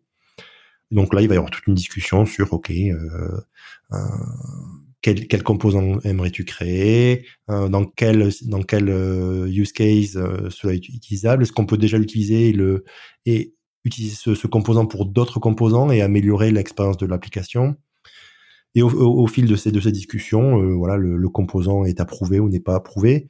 Euh, et ensuite, les autres équipes peuvent, euh, peuvent approuver, peuvent, peuvent utiliser ce, nouveau composant. Mais c'est très très important d'avoir ce, cette, cette pipeline pour euh, enrichir le design system, le faire évoluer euh, et donc voilà le rendre meilleur et, le, et ne pas ne faire en sorte que ce soit pas une une boîte noire et, une prison du composant. Ça marche. dans, ce que tu as dit, par exemple, tu as, parlé tout à l'heure de, Facebook qui a son, son propre design system. En préparant l'émission, je me suis dit, bah, de toute évidence, tu, tu, dois au moins en avoir deux sous la main qui sont celui de Messenger et celui d'Instagram. Et bah, la, la partie de conversation, de discussion qui est le, cœur de, Messenger se retrouve du coup finalement sur trois produits, puisque tu peux l'avoir sur Facebook, tu peux l'avoir sur Messenger, sur Messenger Desktop, euh, tu peux l'avoir sur Instagram. Comment ça, comment ça se passe quand tu as, euh, ben, on va dire, trois produits qui doivent techniquement marcher exactement de la même façon En tout cas, un produit sur trois plateformes qui doit marcher de la même façon, mais que tu es sur des composants différents, peut-être même des équipes différentes dessus. Comment tu t'assures que justement, bah, ce que vous faites euh, chez Messenger, ça va bien se répliquer chez Instagram si vous l'intégrez et chez Facebook euh, quand, euh, quand les gens discutent depuis Facebook? C'est une bonne question. C'est vrai que la philosophie de, Facebook va être, enfin de Meta, va être de d'utiliser le design system en fonction de là où va apparaître l'UI et l'expérience. Donc, par exemple, je peux te prendre l'exemple de Facebook la partie messagerie de Facebook et la partie euh, Messenger. Tu vas avoir les mêmes composants, mais euh, les composants vont être euh, vont utiliser le design system de d'où sont sont rendus, enfin render, sont sont générés sont générés voilà les sont où sont vues les les les, interfaces donc ben, pour Facebook on va utiliser le design system de Facebook et pour Messenger le design system de de, de Messenger quand les, les, les, features sont les mêmes, euh, ben, un designer va devoir réexplorer euh, un petit peu quel est le quel est le la version, on va dire, de que ce soit sur Facebook ou sur Instagram. Donc, ok, donc ça veut dire que par exemple, tu peux avoir un designer de chez Messenger qui va pouvoir faire des modifications chez Facebook et chez Instagram pour que euh, la, fonctionnalité colle sur les trois sur les trois plateformes. Tout à fait, oui. Ok. Et est-ce que là, du coup, tu vas avoir parce que j'ai bien compris tout ce que tu nous disais tout à l'heure sur la design review, euh, mais à partir du, au sein de Messenger, par exemple, je comprends, tu as tous les designers, mais à partir du moment où tu vas commencer à intégrer cette fonctionnalité dans des produits, enfin, des plateformes différentes, ça veut dire que tu vas augmenter le nombre de personnes qui vont review ces composants, qui vont faire, qui vont s'assurer que tout fonctionne bien. J'ai l'impression que ça peut ne, pas en finir. Si tu travailles sur quelque chose d'assez gros, ça veut dire que tu vas devoir faire trois fois le taf. Comment, comment ça se passe dans ce cas de figure? Souvent, euh, on, va partager des design reviews. évidemment, le but, c'est de faire en sorte que tout soit le plus rapide possible, qu'il y ait le moins de, barrières à franchir ou de, ou de, points de, contrôle à, avoir. Euh, et donc, c'est pas impossible d'avoir euh, des, des design reviews jointes avec Instagram, par exemple, ou des design reviews jointes avec Facebook, pour voilà parler de la de, la même feature. c'est déjà arrivé. Voilà, du coup, ça évite d'avoir euh, de multiplier les reviews et, de gagner en, efficacité. Ça marche. Dernière question sur ce point-là qui, va un peu élargir ensuite euh, la conversation, c'est euh, un design system, généralement, ça essaye de, représenter le produit dans lequel il est. ce que tu disais tout à l'heure, quand on est chez Facebook, on sait qu'on est chez Facebook, quand on est dans Messenger, on sait qu'on est dans Messenger, etc. Comment on fait en même temps pour essayer de bien faire comprendre qu'on est dans la même maison mère, c'est-à-dire Meta, comment on s'assure qu'en fait on est à la fois euh, reconnaissable, mais reconnaissable du point de vue de la fonction, du, point de vue de la plateforme et du point de vue de la maison mère qui est au-dessus. Est-ce que c'est quelque chose qui est pris en compte? Il y a des parties qui sont vraiment partagées à travers euh, les, plusieurs applications qu'on a. Donc c'est par exemple le splash screen. Quand tu vas démarrer l'application, tu vas voir qu'il y a toujours un petit peu de branding by Meta en bas. Euh, lorsque tu vas euh, te loguer, il va y avoir une UI qui va ressembler un petit peu, euh, qui va être un peu similaire dans toutes les applications. donc c'est un peu de cette façon qu'on essaie de représenter le, le in-product branding de, de Meta. Euh, après, c'est pas forcément nécessaire pour l'utilisateur de savoir que euh, tout vient de Meta. Ou... Ce qui est important pour l'utilisateur, c'est euh, le travail qu'il a à faire avec l'application. Euh, donc voilà, ben, Messenger a envoyé des messages. Donc on va essayer de rendre l'utilisation la plus fluide pour arriver à ce, à ce, à ce, ce job-là. et essayer d'éliminer tout ce qui peut être un petit peu au milieu. En ce qui concerne le in-product branding, on, on peut peut-être y venir rapidement, mais euh, c'est là où c'est qu'on va un petit peu euh, injecter le, le, côté de, de, du marketing dans le dans l'application. Donc par exemple pour Messenger, ça va être euh, tout ce qui va être les new user experience. Donc la première fois que tu découvres une feature, il va y avoir une petite une petite illustration avec des couleurs particulières, une exécution particulière qui va être propre à Messenger. et pareil pour les autres plateformes et les autres applications. Il y a aussi ce côté euh, in-product branding qui va se retrouver avec la voix de Messenger, comment tu, comment Messenger parle hein, à ses utilisateurs, comment Messenger explique euh, les features à sa, à ses, à son audience. Euh, et donc ça, ça va vraiment être ce que le content design va pouvoir faire. Et donc c'est vrai qu'on arrive à toucher euh, le, le, le marketing sous plusieurs aspects différents. Est-ce que euh, c'est de même pour le, sound design? Je sais que c'est quelque chose euh, dont on parle très peu dans, ce podcast, et euh, je crois que la première fois que j'en ai entendu parler, en fait, c'est vraiment, je crois que c'était une conférence de Jérémy d'ailleurs, bah, sur Messenger, où je me suis vraiment rendu compte que si tu n'es pas comme moi à couper le son sur ton téléphone de base, tu as toujours un petit son sur, sur Messenger et qui est quelque chose sur lequel personne n'investit puisque tout le monde s'en fout mais euh, Messenger l'a fait. Est-ce que c'est quelque chose aussi sur lequel vous, vous réfléchissez? Enfin, J'imagine qu'il y a des sound designers, mais qui viennent vous aider. Mhm. Est-ce que ça aussi, ça aide à apporter, euh, je sais pas, de la compréhension pour le produit, à améliorer un petit peu l'image de marque dans le produit, etc. Ah, c'est euh, honnêtement, c'est une super question parce que sound design, c'est quelque chose que qui n'est même, même pas approché la, la, la, plupart du temps et en fait est une, une pièce essentielle de l'identité de l'application. Pour Messenger, euh, je me souviens une des dernières, euh, pas une des dernières, mais une des choses qui était une, une des, un des projets qui était très intéressant, c'était le mention. Donc, quand tu fais at mention quelqu'un, mhm. euh, la notification que la personne va recevoir aura un son différent que les notifications Messenger. Et c'est vraiment une, le, comment on peut dire, le processus de conception. Alors, on travaille évidemment avec des sound designers super talentueux qui aident un petit peu toutes les équipes à travers Meta. Et je pense qu'il y a peut-être même un article sur le, le, le ping de Messenger. Enfin bon, bref. Mais il y a une science incroyable derrière et un, craft euh, absolu de savoir comment les gens vont pouvoir identifier, à force de l'entendre, que c'est cette application-là, euh, comment les gens vont pouvoir associer. Et donc pour Mention, ce qui était hyper intéressant, c'était de comment peut-on utiliser cette baseline de son qu'on a en notification Messenger mais avoir un son nouveau pour que la personne comprenne que c'est une notification de Messenger, donc un mention de Messenger. Euh, et techniquement, donc un message un petit peu plus prioritaire parce qu'une personne s'adresse à vous directement. Et tout le, processus était vraiment intéressant de comment ils ont approché le problème, de quelles étaient les, différentes euh, versions avec lesquelles ils sont arrivés. et ils expliquaient vraiment il déconstruisait vraiment le son et expliquait pourquoi ils avaient fait cette, cette ces, éditions là, cette décision là, pardon, et avaient fait cette version là. Et euh, c'était vraiment passionnant. Donc voilà, enfin vous le savez maintenant. Euh, si vous vous envoyez une mention sur Messenger, il y aura un son différent pour les personnes qui reçoivent cette mention. Super intéressant. Et, ça me fait penser un peu dans un autre sujet qui est, dont on avait déjà parlé toi et moi euh, une fois d'avance, c'est tout ce qui est accessibilité.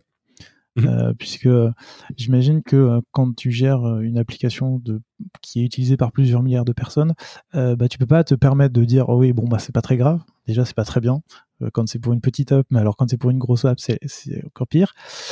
Comment vous prenez en, en compte cette, cet aspect du design qui est bien souvent oublié? L'accessibilité, on ne s'en rend pas compte tant que on n'a pas les problèmes. Euh, et donc vraiment la meilleure façon, ça va être de se mettre, d'utiliser les modes que les personnes euh, qui utilisent cette feature, ces, ces features, enfin le, produit de, cette façon, et c'est de tester et de voir à quel point en fait euh, comment peut-on se placer en termes de qualité.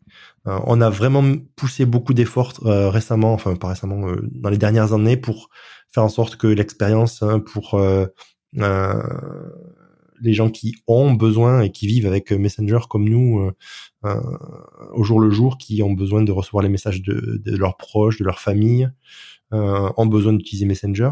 Et donc on a vraiment investi pas mal pour rendre l'expérience plus agréable, et, et, c'est un vrai travail de tous les jours. Donc quand les designers réfléchissent aux features, une fois qu'on arrive au spec, euh, donc aux spécifications de, de, la feature. C'est quelque chose qui est pris en compte euh, et qui est obligatoire avant de pouvoir créer et, coder cette, cette feature-là. Mais ça veut dire ça veut dire quoi concrètement? Est-ce que ça veut dire que tu, tu, vas avoir des designers qui vont essayer de faire des maquettes en poussant la, taille des, la taille des caractères au maximum pour te rendre compte que en fait, si tu pousses tout à fond, tu peux plus lire les boutons et tout est poussé? Est-ce que c'est utiliser le, la navigation à l'audio puisqu'on a ça sur mhm. les téléphones aussi pour savoir sur quoi tu passes, etc. E, e, est-ce que c'est ça va à ce niveau-là où les designers utilisent l'application comme quelqu'un devrait l'utiliser si elle avait une, un handicap? Alors euh, absolument. Il y a des checklists en fait euh, pour chaque euh, pour chaque version, donc que ce soit la, taille des, des, des fontes, est-ce que l'application casse, euh, les labels de chaque bouton parce que c'est ce que va retranscrire euh, via l'audio euh, l'enchaînement des boutons. Donc tu peux imaginer par exemple un, cas d'école entre guillemets, c'est le composeur où tu vas avoir plusieurs icônes dans le composeur. Mhm. et être s'assurer que parce que si tu appuies sur le plus dans le composeur, tu vas avoir quelque chose sous le clavier. Donc il y avait des challenges ici pour faire en sorte que euh, voilà euh, euh, la dictation n'aille pas sur toutes les features et toutes les, les, les sous-features de, de, ce composeur là et que la personne puisse accéder à ce que ce qu'elle veut faire le plus rapidement possible qui est envoyer un message donc oui les, les designers ont, sont aidés avec des, des plugins Figma ou alors des des, des, des templates pour vraiment avoir ces spécifications euh, de la plus haute qualité possible. Vous avez des personnes, par exemple, qui sont dédiées à l'accessibilité dans, dans, les équipes produits au global? Oui, alors c'est comme ça qu'on a redoublé d'efforts. Euh, on a des, des personnes qui, euh, qui sont on n'est pas des évangélistes, mais qui, qui, viennent un peu vraiment expliquer quels sont les, les, problèmes liés à l'accessibilité, elle-même elle-même étant euh, utilisatrice de, de, de, de ces features-là, parce que voilà, des personnes euh, qui ont besoin de, qui, qui ne peuvent pas voir ou euh, qui ont des problèmes de, de n'importe quel ordre. Et ces personnes-là, c'est vrai que viennent aider et viennent sensibiliser un peu les gens en interne pour voilà être sûr que, que, que le travail est fait de manière, de manière euh, la plus excellente, de pousser la barre d'excellence euh, au maximum. Très bien. Je parlerai des tests utilisateurs au global un petit peu après. Il y avait juste un dernier point que je voulais aborder avec toi en, parlant un peu de bah, justement de tout ce qui est accessibilité, c'est qu'il n'y a pas forcément besoin d'avoir un handicap pour que ça soit accessible. Il y a aussi une question de langue, de s'assurer que euh, le texte est le bon, que quand tu cliques sur un bouton, c'est la bonne clé de traduction, c'est la bonne traduction, etc. Comment, euh, comment ça s'intègre aussi dans votre flow, tout ça, de, de se dire, bah, quand vous avez un designer qui, qui fait une maquette, j'imagine, comme d'habitude, qu'elle est faite en anglais, comment après on s'assure que euh, ça marche dans toutes les langues, que ça casse pas quand c'est en allemand, que etc. Enfin que ça marche pour tout le monde on a, on a développé, enfin il existe même en, pour le public des, des, plugins en fait qui vont pouvoir changer les, les, les, le texte par le, le, texte avec le plus de, de lettres possible. Donc euh, typiquement, euh, quand le, le, bouton va être oui, ce plugin va trouver dans n'importe quelle langue le texte le plus long avec le, le, truc le plus euh, le plus broken possible. Euh, pour tester justement ces designs-là. Ensuite, bon, bah, il y a vraiment des cas d'école sur euh, comme une bouton par ligne, euh, la taille des boîtes, hein, à quel moment tu, tu commences la truncation, etc., etc. De mémoire, ça a jamais vraiment été un challenge pour nous parce qu'on a été aidé via ces plugins et, et sensibilisé aussi depuis depuis depuis depuis un bon moment. Le fait que l'équipe soit hyper diverse et, de, et les gens vont venir un petit peu de de, tous les endroits du monde. Euh, ça aide aussi à tester ce genre de choses-là. Et les gens pensent à ça euh, aussi. Euh, c'est quelque chose qui est top of mind pour pour les designers et et, tous les gens dans les équipes d'ailleurs. Ça marche. tout à l'heure, je le disais, Instagram et Messenger, c'est des applications qui sont utilisées par, par des milliards de personnes. dans les chiffres que j'ai trouvés, j'ai trouvé environ un milliard d'utilisateurs actifs par mois, ce qui est, ce qui est, ce qui est beaucoup on en a parlé, tu as tout type de personnes qui utilisent l'application, donc quelle que soit la langue, quel que soit le, handicap, etc.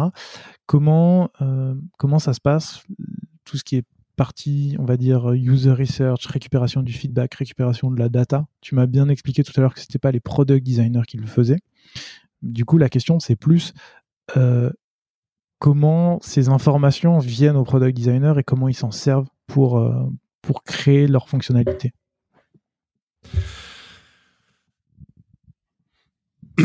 Donc les, les, les, data, il va y avoir plusieurs sources de data. Il va y avoir un qualitatif et quantitatif. Mm. Euh, on travaille euh, entre guillemets main dans la main.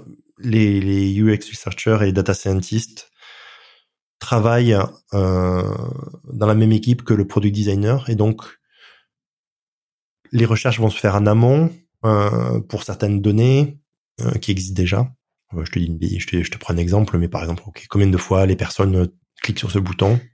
Ça, c'est des données qui existent et dont on connaît. Euh, et les données qu'on aimerait, sur lesquelles on aimerait extrapoler. Donc, ça va être, est-ce que si on rajoute ce bouton, combien de personnes euh, cliqueraient, sur ce bouton? Euh, je, je, prends des cas hyper simples évidemment pour, euh, hmm. pour qu'on comprenne un peu mieux le, comment les, les, les, métiers sont imbriqués.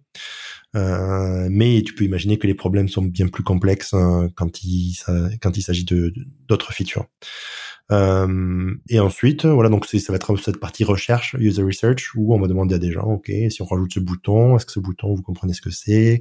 Est-ce que vous, vous, cliquerez dessus? Si vous cliquez dessus, qu'est-ce que c'est que Quelles seraient vos attentes? Et donc, à partir de là, c'est là c'est qu'on va être un peu plus dans l'itératif et on va prendre ces données, euh, ces données-là, et les incorporer dans le design. Et puis ensuite, ça va être la phase un petit peu plus itérative où euh, euh, on va recevoir d'autres données plus euh, quantitatives et on va à partir de ces données-là.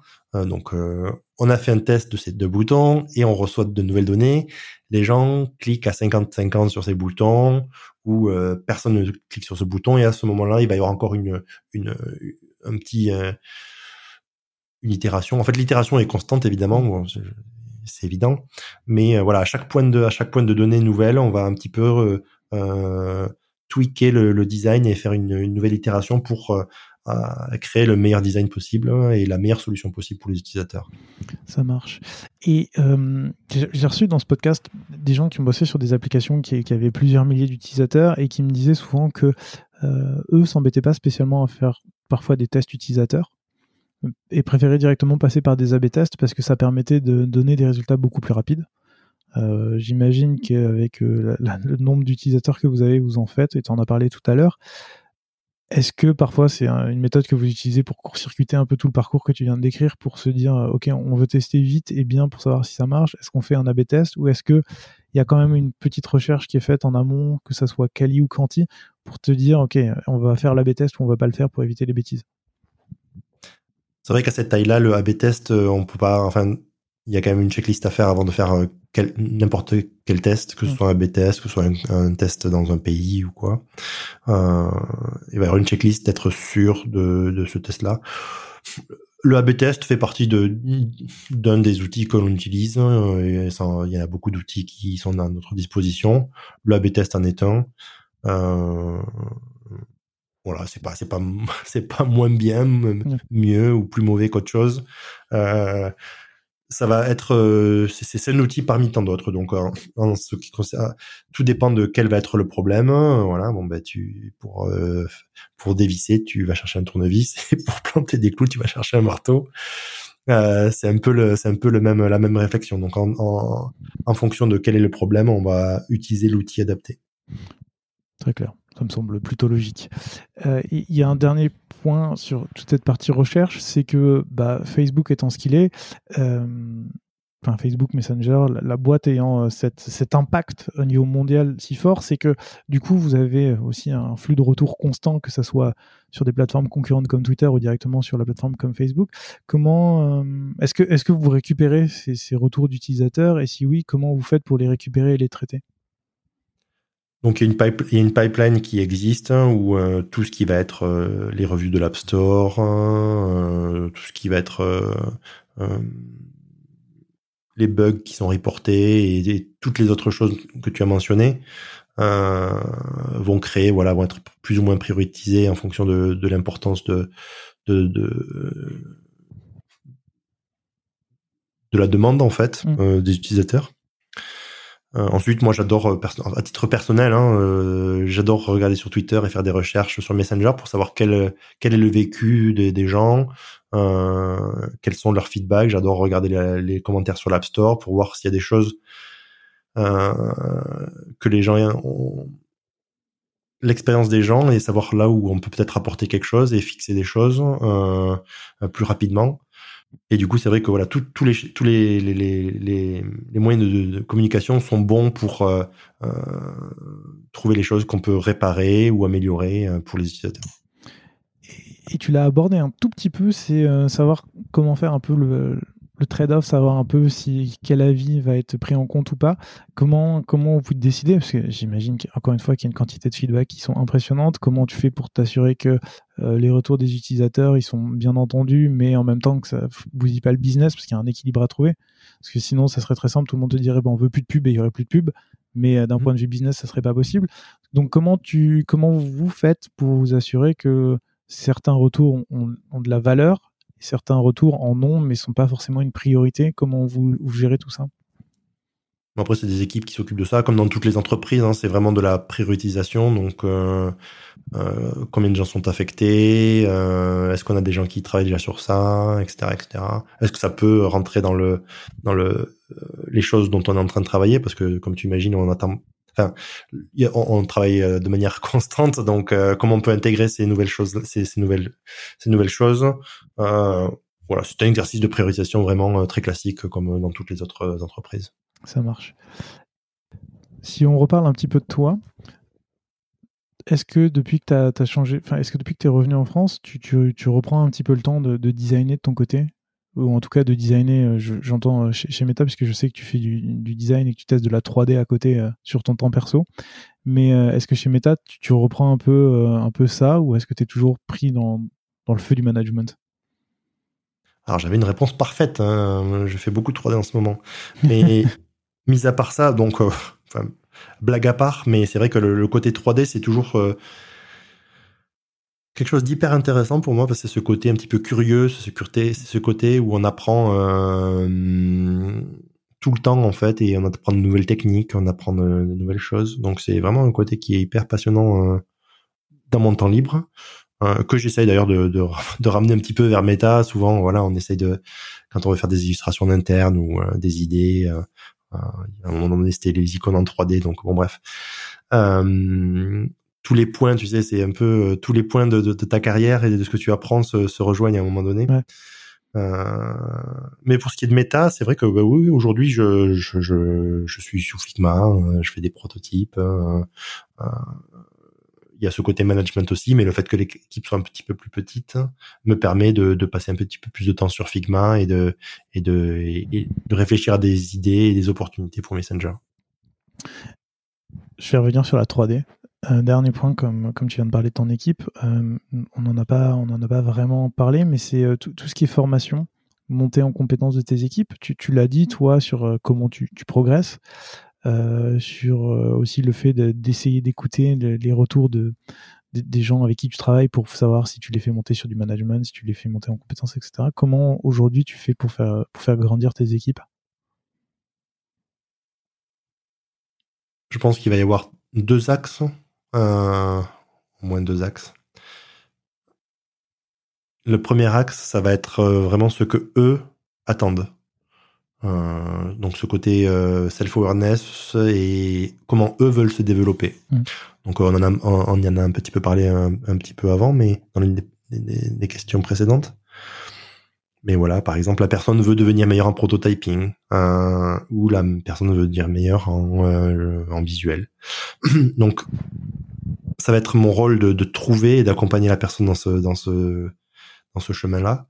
Euh, L'autre côté, ça, donc la deuxième la deuxième euh, route, on va dire, ça va être de de savoir ce que moi j'analyse pour la personne. Donc souvent ces deux choses vont être la même. Euh, c'est-à-dire, ok, euh, euh, tu es très bon dans ce dans ce dans ce domaine-là. Niveau prototyping, ce serait cool si tu pouvais peut-être essayer de, je, dis des bêtises, mais voilà, essayer de produire un petit peu plus de prototypes ou essayer des choses un petit peu nouvelles, etc. et voilà, en fonction de, ces deux, de ces deux chemins, on essaie de trouver, de créer un, chemin commun où, où je vais, soit la personne va d'elle-même être un petit peu autodidacte et curieuse et, et trouver ces, ces pistes-là et, et les moyens de devenir meilleur. Donc ça peut être vraiment, les solutions sont, sont, sont, multiples, mais ça peut être pairer deux personnes ensemble, par exemple. donc un exemple lambda est, fictif, mais la personne peut être bonne en, en prototyping, l'autre personne peut être très bonne en motion design ou interaction design, et on fait collaborer les deux personnes pour euh, qu'elles élèvent leur niveau ensemble et qu'elles apprennent l'une de l'autre. Euh, ça, ça arrive assez souvent euh, naturellement. En fait, les gens euh, s'associent ou travaillent avec d'autres personnes qui ont un, secteur d'activité ou un area of expertise un petit peu similaire ou dans lequel il veut devenir meilleur. ensuite, il y avoir tout ce qui est le côté formation, donc des formations online, des formations de, de la compagnie, des personnes qui veulent devenir meilleures en management, ou comprendre un petit peu mieux en communication, se présenter, les présentations, des fois même les, des langues vivantes, euh, des Français qui arrivent euh, dans Meta et qui aimeraient devenir meilleurs en anglais. Donc voilà, c'est aussi une des une des euh, des, des, voies d'apprentissage. Et voilà, donc grosso modo, en fait, ensemble, on, on, espère de créer un, plan pour voilà que la personne puisse être satisfaite de de, de, sa carrière et de la mener là où la personne aimerait être très clair. Et ce qui va me permettre de passer à toi une dernière fois. Euh, chez Google, tu as bossé dans, la partie euh, virtual reality. Tu l'as dit tout à l'heure, tu aimes bien bosser sur la 3D. Euh, Facebook s'est renommé en Meta justement pour investir dans le métaverse. Est-ce que toi, un jour, au sein de Meta, tu souhaiterais évoluer pour partir travailler sur cette partie justement métaverse, 3D, faire un petit peu autre chose? Pourquoi pas C'est toujours quelque chose qui est très intéressant en termes technologiques. Vraiment, Meta euh, est assez à la pointe en termes de, hardware avec le nouveau Quest Pro que je vous conseille d'utiliser. euh, non, mais blague à part, c'est vrai que techniquement, c'est assez impressionnant. C'était un énorme euh, bon technologique pour euh, pour la réalité virtuelle. ou que ce soit avec le, le Quest précédent qui est tout aussi technologiquement puissant, mais un peu plus facile d'accès en termes en termes de, de coûts. Euh, ce sont des domaines qui vont devenir de plus en plus euh, proéminents ou euh, grandissants dans les entreprises, euh, dans l'utilisation personnelle.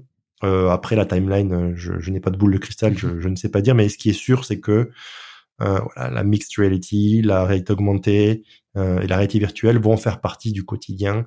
alors comment à quel point, euh, encore une fois, je, ne sais pas, mais on sait que ce seront des, des, choses qui vont faire plus ou moins faire partie de, du futur. Donc, euh, évidemment, qui, qui, qui sont intéressants euh, à, à, approcher en tant que designer, euh, designer produit. Et toi, du coup, c'est pas pour tout de suite pour l'instant, tu sur Messenger et, Instagram? Pour l'instant, moi j'adore l'équipe Messenger Instagram. je travaille avec des personnes vraiment qui sont devenus des amis, mais qui sont très très compétentes dans leur domaine et j'apprends toujours en fait. C'est vrai que cette ça va être ce facteur qui va être un peu décisif. Euh, est-ce que tu as, ou est-ce que tu apprends toujours des, gens autour de toi? Euh, et aujourd'hui, j'apprends vraiment encore euh, énormément des gens qui sont autour de moi. Ça marche. Pour conclure, est-ce qu'il y a un sujet que tu aurais voulu aborder qu'on n'a pas abordé ou une question que tu aurais voulu que je te pose que je ne t'ai pas posée? De, tête, a priori, euh, non. Le fait que tu sois un très bon intervieweur, en fait, tu as couvert euh, toutes les questions euh, nécessaires et obligatoires. donc là, de tête, pas vraiment. On aurait pu parler de la stratégie, la nouvelle stratégie méta, des données privées, de l'encryption.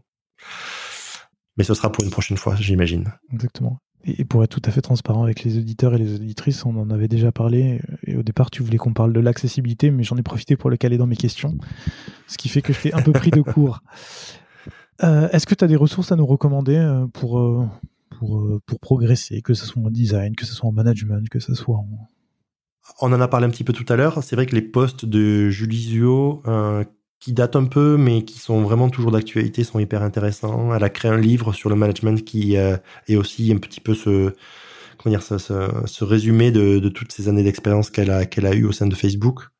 Euh, donc je recommande ça, ça c'est toujours très intéressant. Pour rester à jour, euh, de ce qui se passe dans le monde euh, des produits. Product Hunt, une ressource hyper intéressante. Je regarde euh, tous les jours ce qui se passe sur Product Hunt.